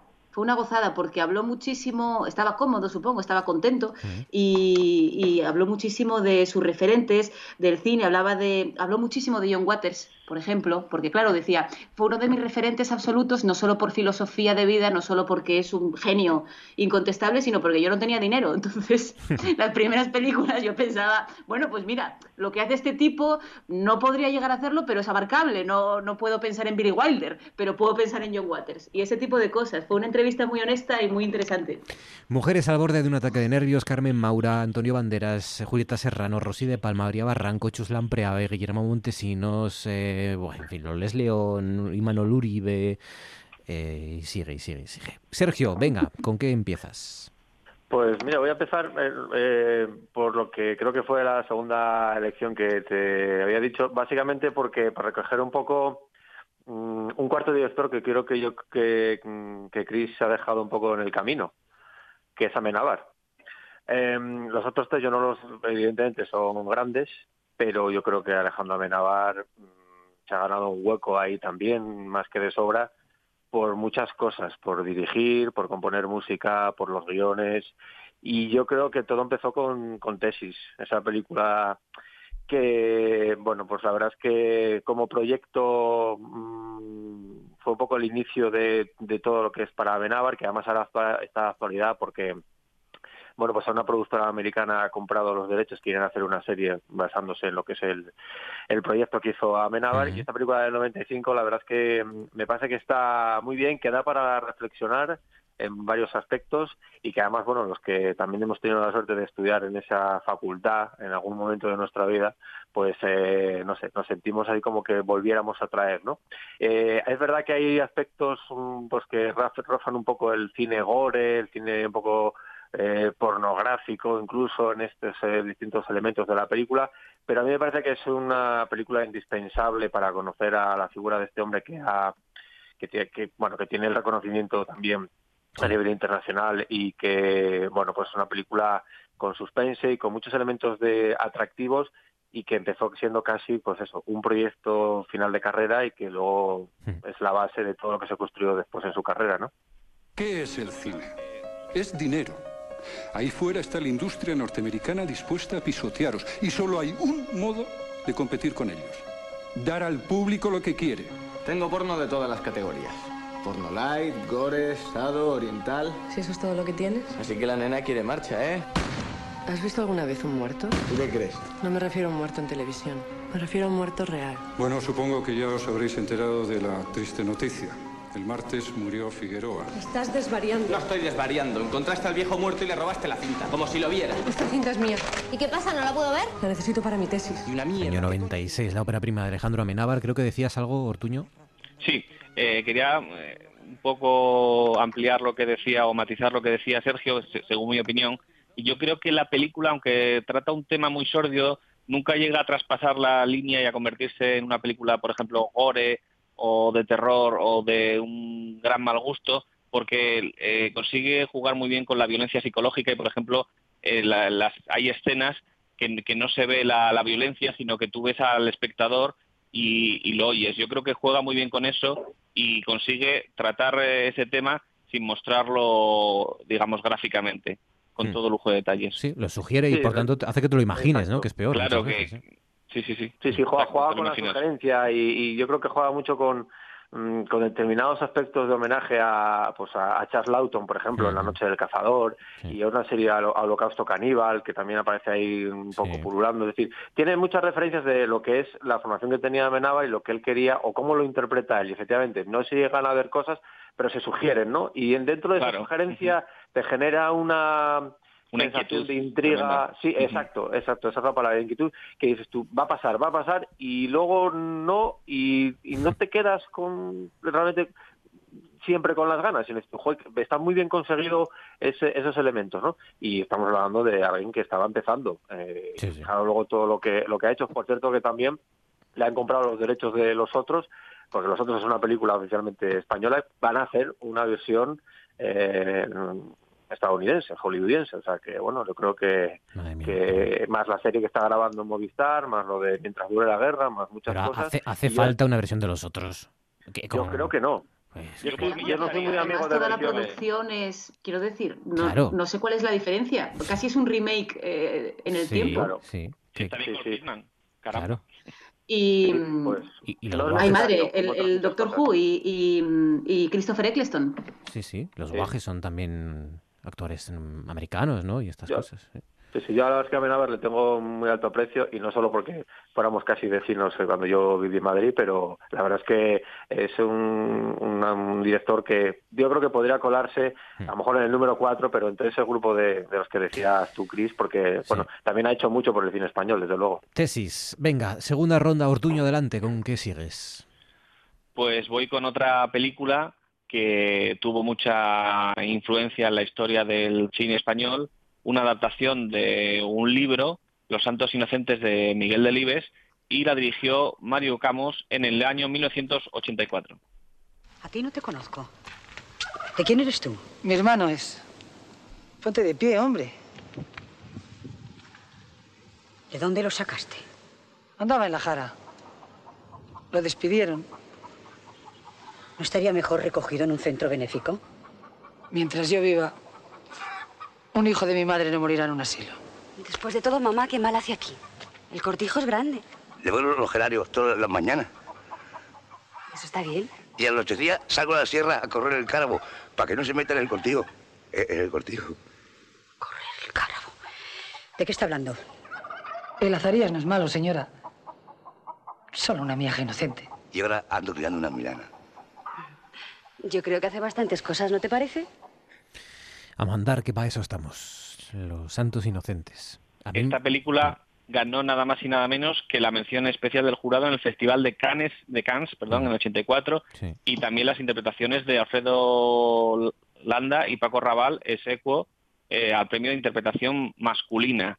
Una película increíble con un prestigio mundial y yo creo que es muy representativa de la época porque entronca muy bien con lo que hizo Pilar Miró. Eh, fue la época en la que fue nombrada directora general de cinematografía y ella lo que pretendió impulsar es un cine español de calidad, un cine español que se pareciera más al francés y entonces hacer eh, películas, eh, subvencionar películas como esta, eh, con directores eh, respetados, adaptando obras literarias, por ejemplo, y es algo que después continuaría haciendo en televisión con, con series, con series de, de este estilo, a partir del año 85, cuando fue nombrada directora de televisión española. Eh, claro, hay directores de la época que protestan, que hacían un cine más comercial, pues que les costaba más sacar sus películas, que no se apoyaban, y es algo que cambiaría después en, en los 90, eh, que ya hablaremos después. Es una película pues eh, ambientada en los años 60, con unos actores que están increíbles, Terele Pávez, Alfredo Landa, Paco Raval, por ejemplo, y cuenta pues eh, en un cortijo un poco la, injusticia, las humillaciones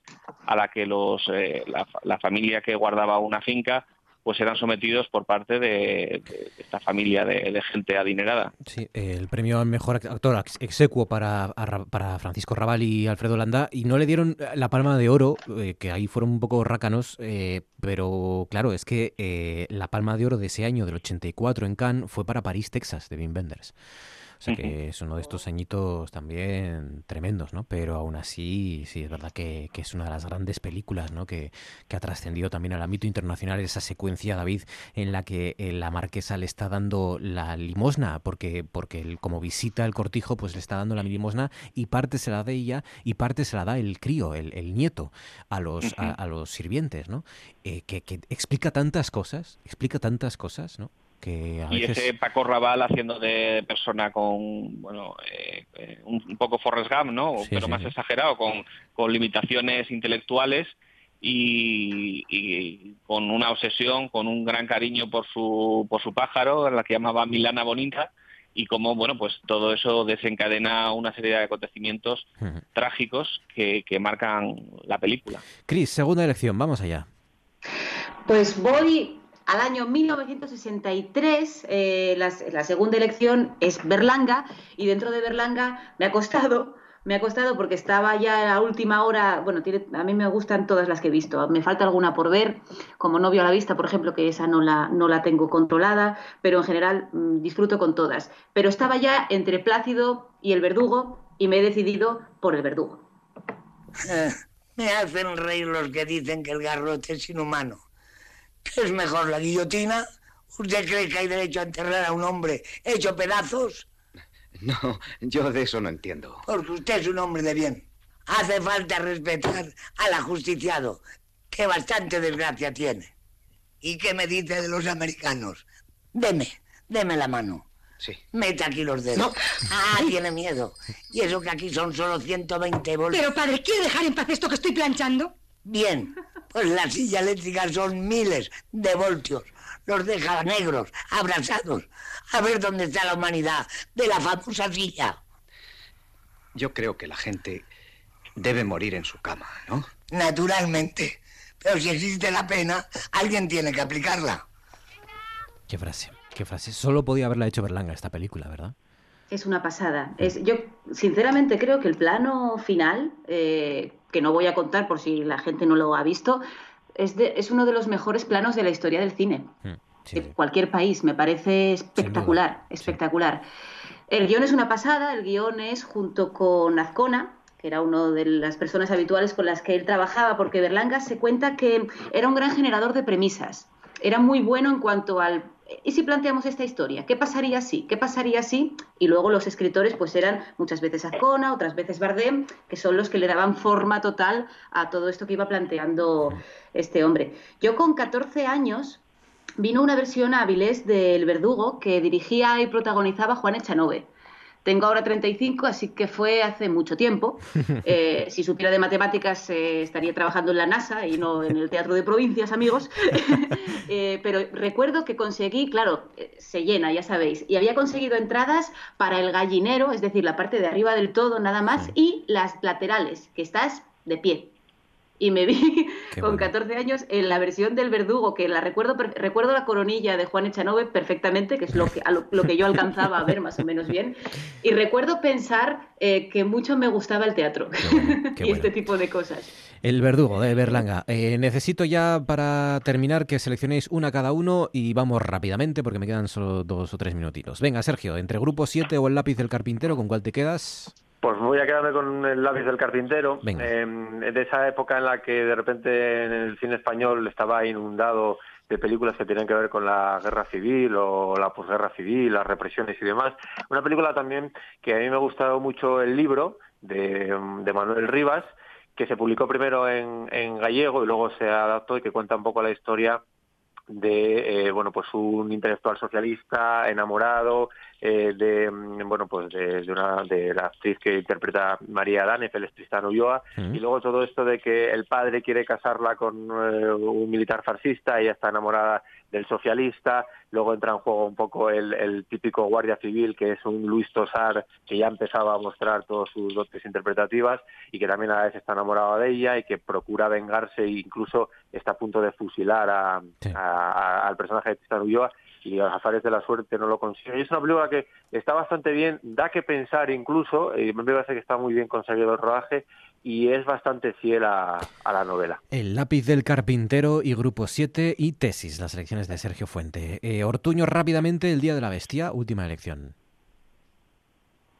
Ortuño. Sí. Es que pensé que ibas a poner el corte. No hay cortes un silencio. Prohibido cortes. Pues El Día de la Bestia eh, es una película muy importante. eh, el otro día hablamos un poquito eh, porque, bueno, pues ya acabó esta etapa de los 80 en la que pues se hacía un cine más eh, intelectual sobre todo por la ley Miró y empezó a hacerse un cine fantástico, se empezó a apostar por el cine fantástico, por otros géneros, por el thriller, por el cine de terror y fue muy importante para eso esta película el, el Día de la Bestia. Había unos efectos especiales, aunque eran artesanales, pues, eh, pues para la época servía muy bien a la película y estaban bastante bien. Por ejemplo, el cartel de Suebs eh, se hizo con una reducción, se hizo un 10% más, se hizo un poco más pequeño y lo pagó la propia empresa, porque si no, no hubieran tenido presupuesto para, para hacerlo. El Día de la Bestia. Y, eh, Cris, ¿con qué cierras? Pues voy a cerrar con El ángel exterminador de Luis Buñuel. Bien. El ángel exterminador de Luis Buñuel, que no hay cortes, pro- prohibido. No hay corte. Ah, vale, vale, vale. Bien, bien. Venga, medio, minuto. parece bien. Tienes Perfecto. para decirnos por Eh, qué. de, mi- de 1962 también tuve muchas dudas de, de qué elegir porque de- hay una historia que tengo yo de infancia. ¿Os acordáis de aquello de la tienda en casa? Que sí. pedías películas. Pues yo me dedicaba a pedir DVDs cuando era pequeña. Juntaba mis ahorros y les pedía a mis padres que me hicieran un pedido. Y hay una película que nunca llegué a pedir, pero que me llamaba la atención, que era Belle de Jour, de Buñuel, porque la sinopsis rezaba: Una muchacha que, por miedo a padecer frigidez, se emplea en un burdel. Y yo de esta sinopsis no entendía ninguna palabra. Y me llamaba muchísimo la atención. Y esto es lo que os quiero contar de Buñuel, si tengo tan poco tiempo. El desencanto, los santos inocentes, el día de la bestia, mujeres al borde de un ataque de nervios, el verdugo, el ángel exterminador de Buñuel, tesis, grupo 7, el lápiz del carpintero. No está mal, ¿eh? No está mal. Quedan muchas también, pero bueno, ya habrá tiempo también y si no, pues eh, cada uno tiene sus favoritas. Cris Puertas, David Ortuño, Sergio Fuente, gracias chicos, un placer y feliz semana, ¿eh? Adiós. Igualmente, chicos, un abrazo a todos. Hasta luego. Noche tras noche.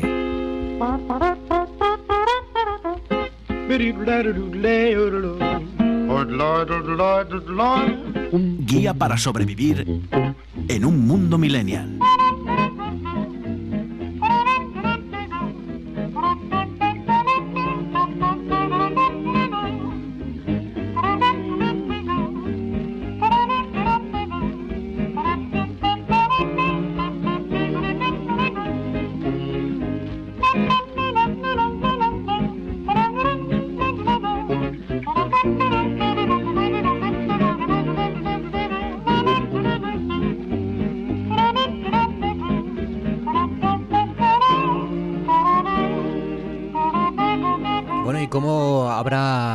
Convivido, cómo habrá llevado esta semana, primera semana de fase 1 en Asturias, la comunidad millennial? Irene Madrera, buenas noches.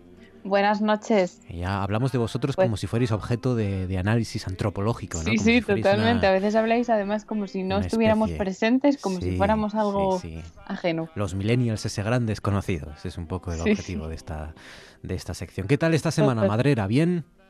Pues bien, todo bien. Como ya podemos esparcer un poco, pues oye, yo encantada. Bien, me ha parecido, tampoco esto, tampoco, yo tampoco quiero comentarlo así muy alto porque tampoco quiero yo quitar a los jóvenes, ¿no? De, de cortejar que se decía antes y, y es que de hecho se vuelve a cortejar de alguna forma. Yo, yo tuve la sensación el sábado pasado, bueno, el sábado pasado todavía estábamos en fase cero.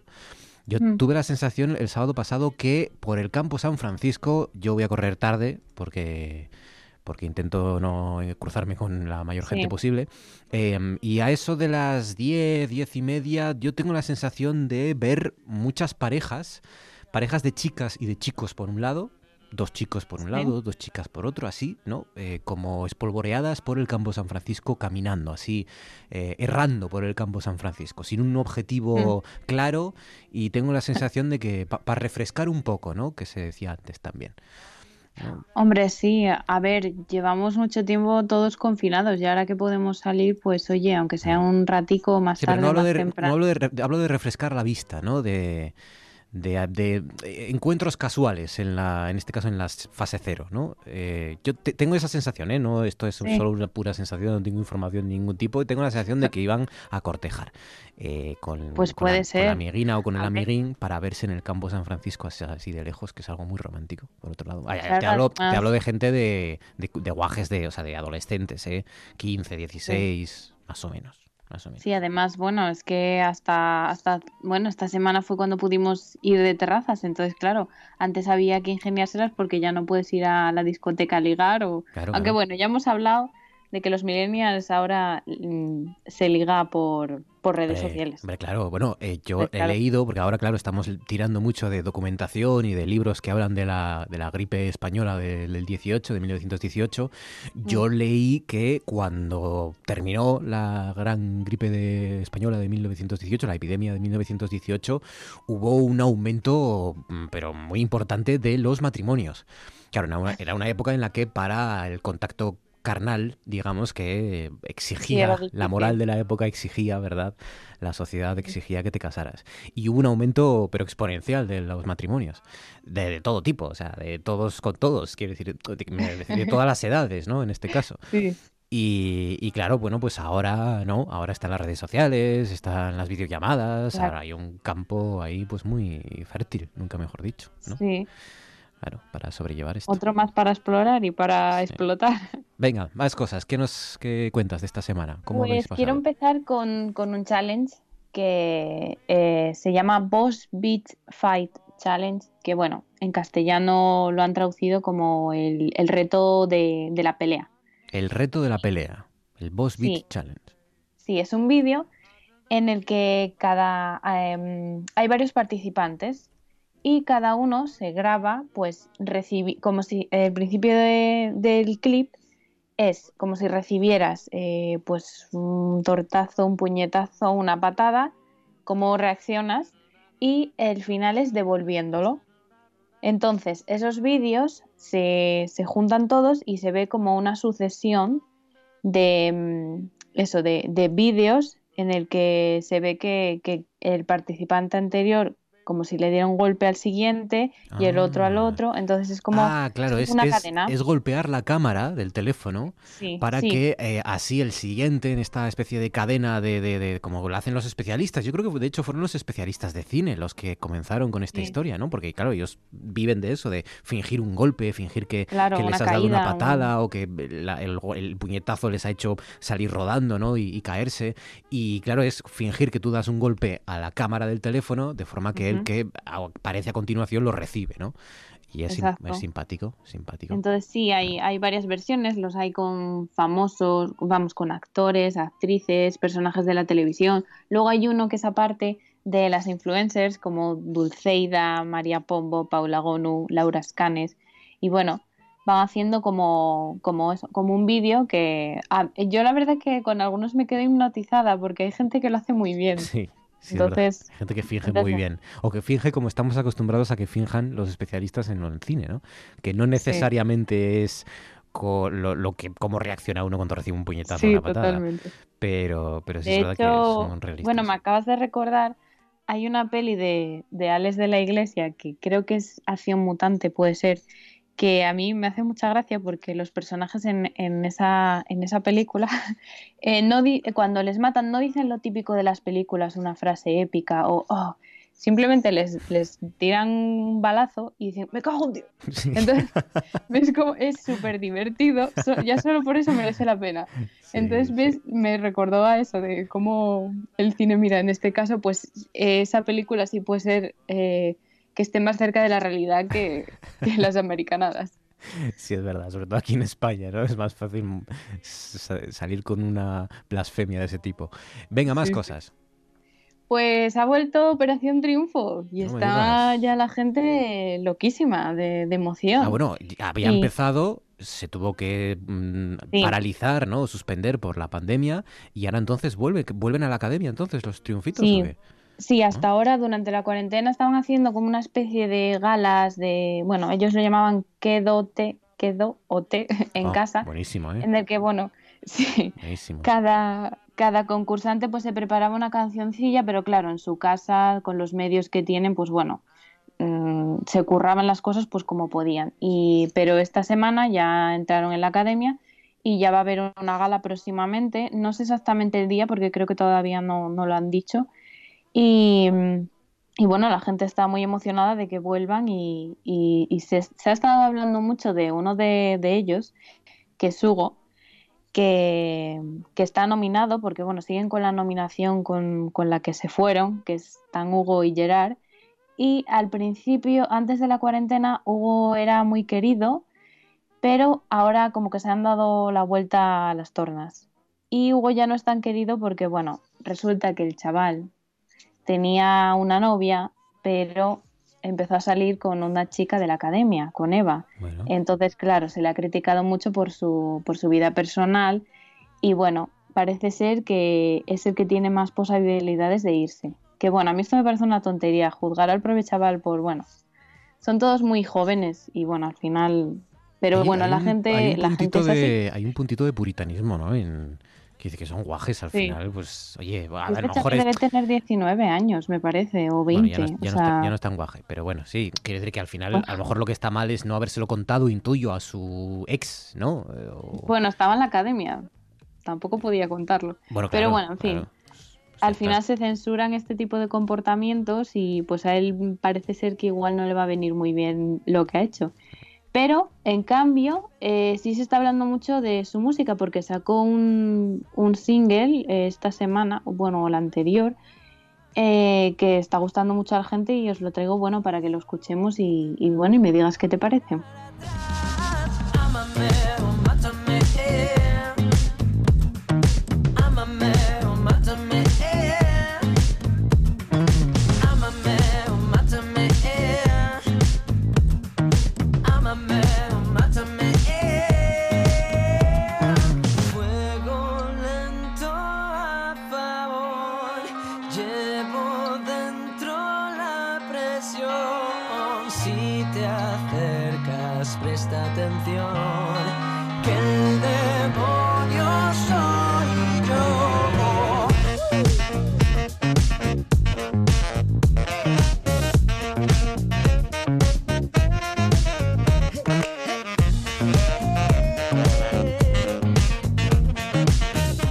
Gusta, es eh, tiene ritmo, es eh, pero es más de lo mismo.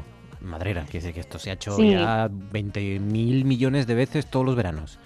Pero bueno, sí, a ver, pero bueno, pero yo destaco como igual que destacábamos la semana pasada a Mayalen, que bueno, es- están siendo canciones distintas a lo que se ha visto ahora en esta edición, Hmm. que son todo baladas pues tristes de llorar. Entonces, bueno, no, de, de las que hay es de las mejores. ¿cómo se llama esto, dices? Eh, se llama Demonios y es de Hugo. Hugo Demonios.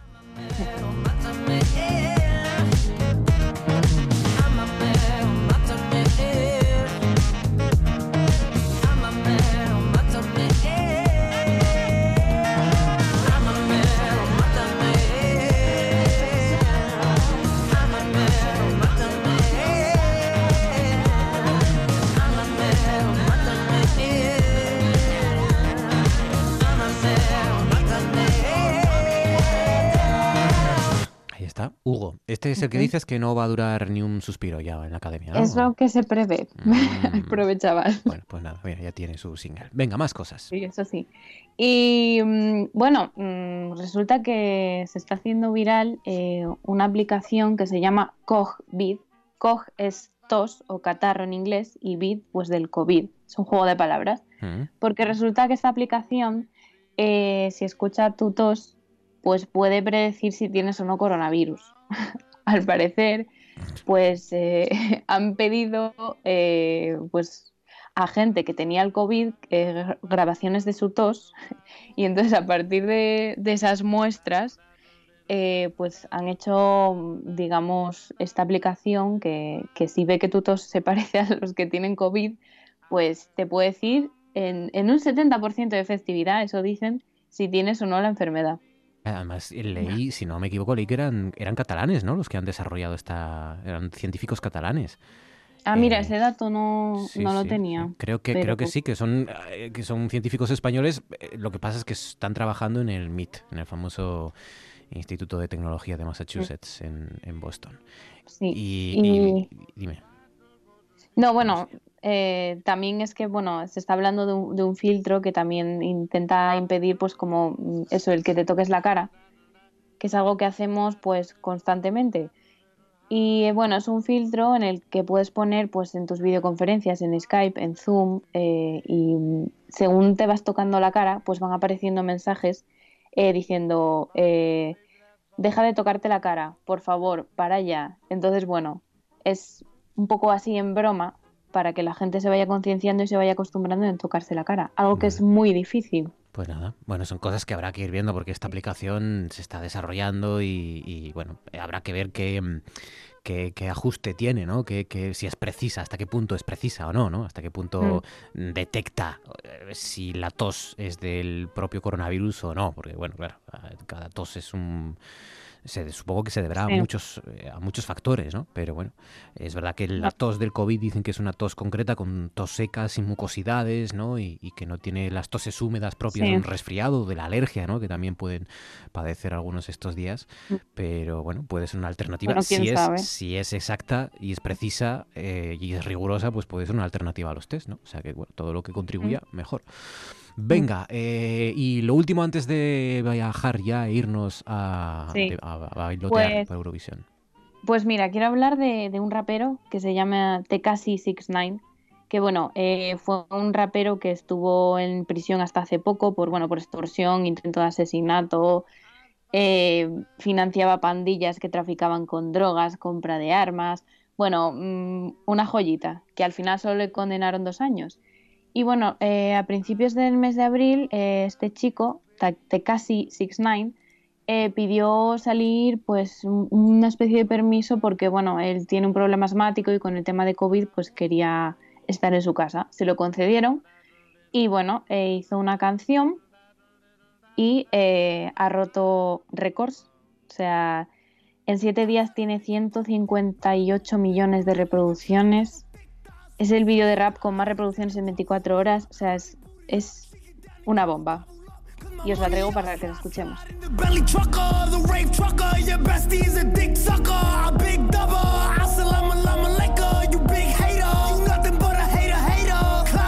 Now we catch him at the chicken spot.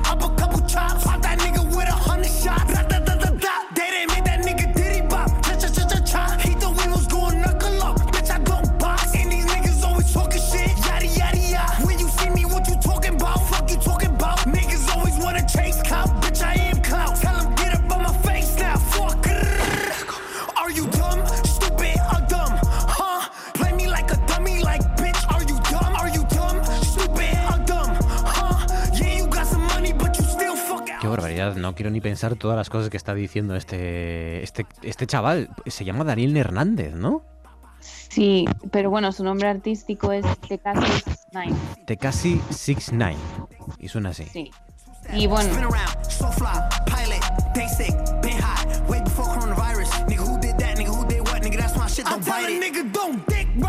sea, es eh, rapero estadounidense, pero de origen latino. De ahí que se llame originalmente. Daniel Hernández, pero su nombre comercial es Tekashi 69.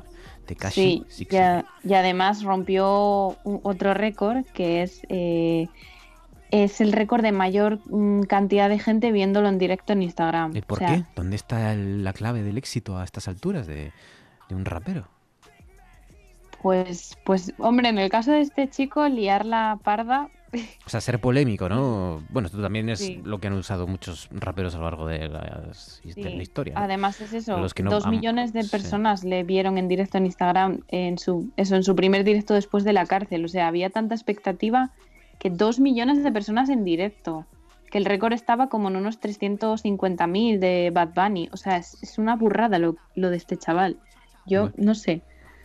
No sé, muy buen cantante debe ser para o, o mucho morbo tiene que haber detrás. Más bien no lo sé. segundo, sí. Más bien, bueno, no- Sí. lo veremos, ¿eh? pero todavía tiene que tomar mucho colacao, me temo, para, para triunfar por lo que han triunfado otros raperos, que es por su talento y por la música y no por las polémicas, ¿no? Polémicas, Que también ha unido a ciertos raperos, pero no necesariamente. O sea que, Mm. bueno, lo iremos viendo. Tekashi 69, apunten este nombre porque parece que de momento sí que está teniendo predicamento entre, entre el público, entre el gran público. Y ahora, ahora sí nos vamos a Eurovisión.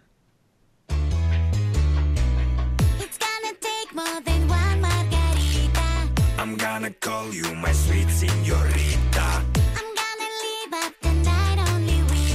All you have to do Porque, a ver, Madrera, cuéntame qué hay mañana. Es uno de los acontecimientos del fin de semana, ¿no? Una gala especial. Sí, es una gala especial de Eurovisión en la que, bueno, a ver, eh, si, si no hubiera pasado lo del coronavirus en estas fechas, si no es esta semana, porque suele ser a mitad de mayo, si no es esta semana, hubiera sido la siguiente, se hubiera celebrado Eurovisión. Entonces hacen una gala especial en, bueno, en honor al fallido festival del 2020. Y Ujú. esta canción que escuchamos, pues eh, ha gustado mucho en España, además tiene varias palabras en castellano y bueno, es- tiene un toque así gracioso y la gente lo está escuchando mucho. Are you ready? Hold it steady. Come to daddy. All you have to do is to be ready for some action now.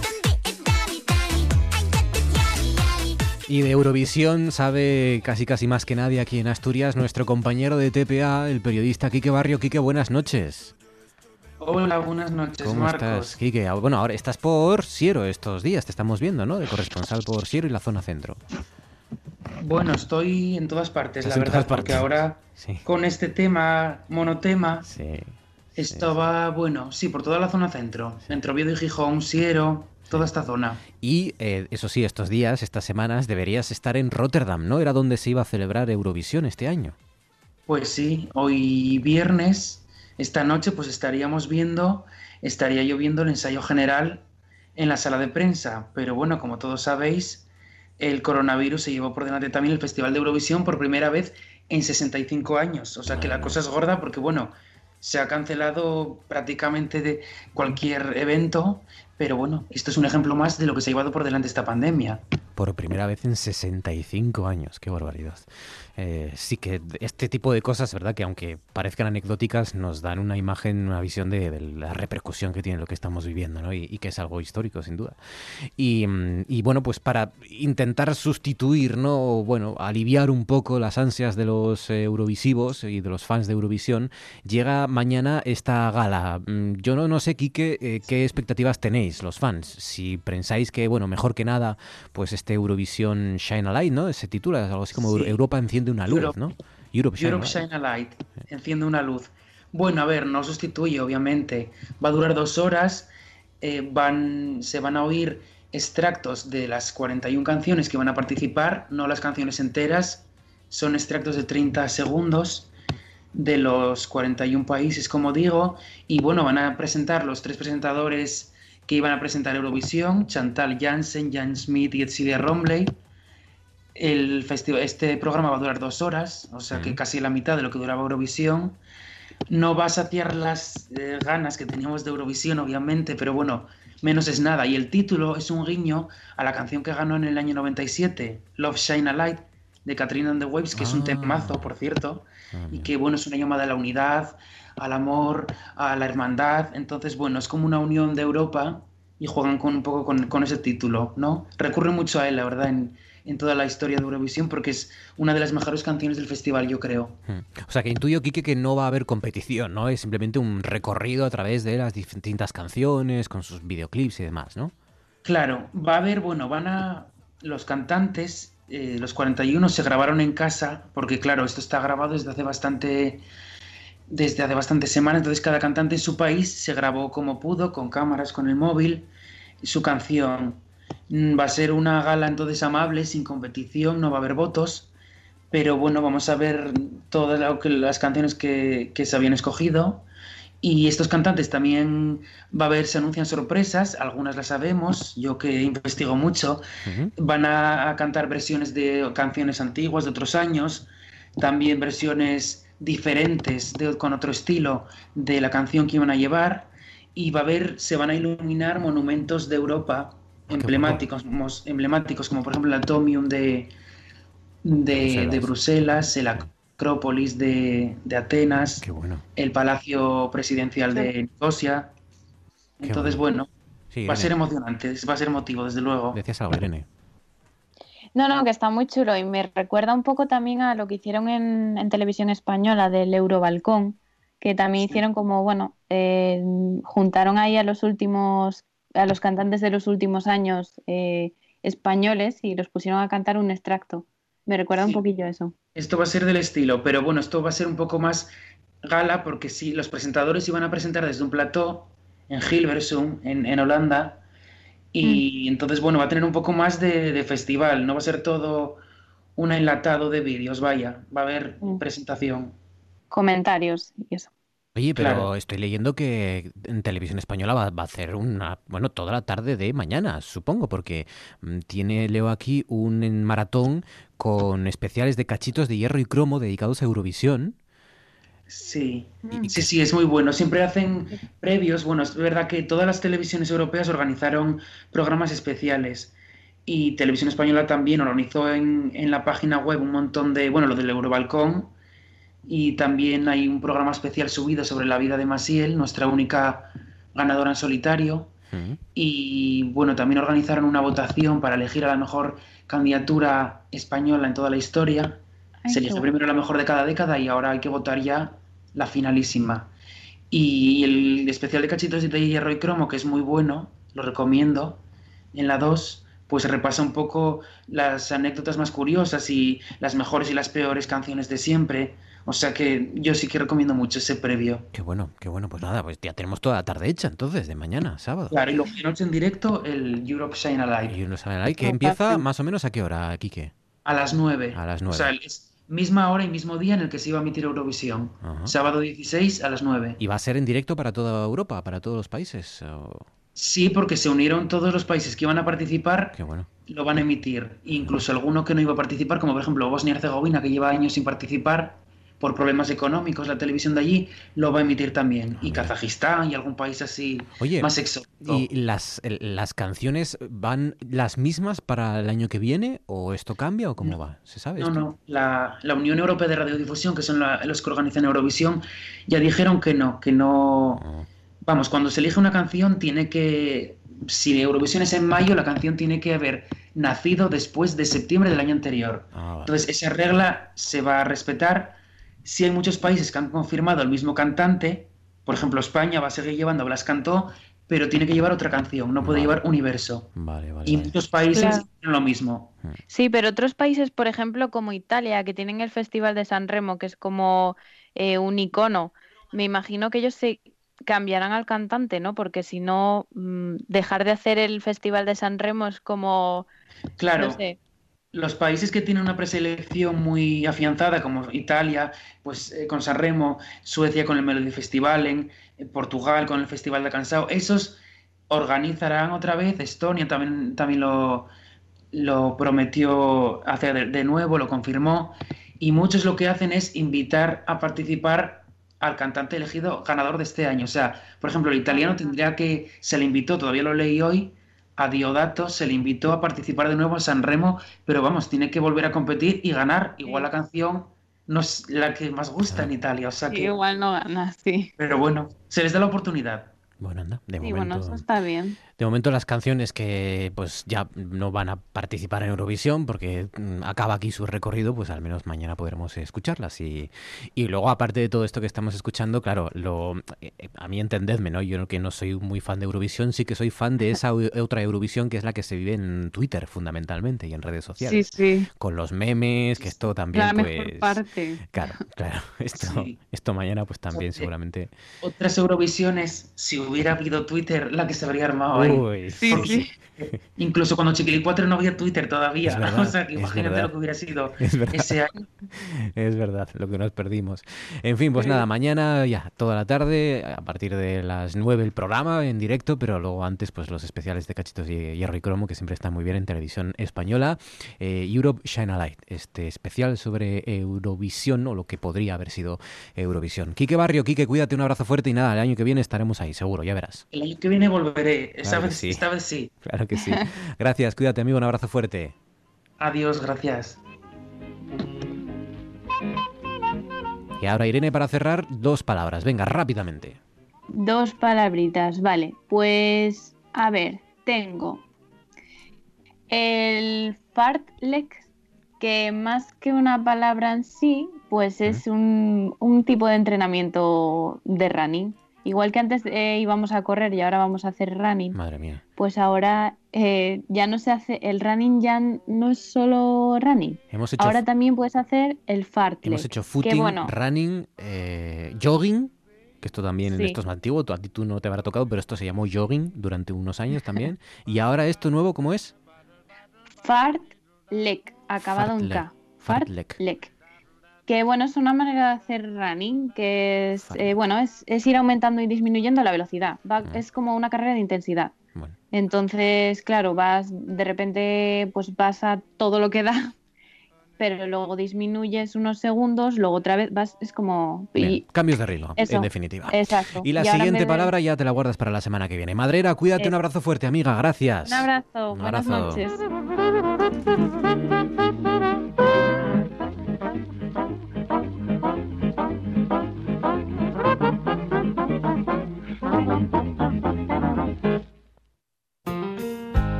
Nos vamos. Dice RTVA.es, el gobierno permite la caza y la pesca, deja la apertura de los centros de día en manos de las comunidades autónomas. Día 5 de desescalada, dice la Nueva España. Asturias afronta el fin de semana con tres nuevos fallecidos por COVID-19.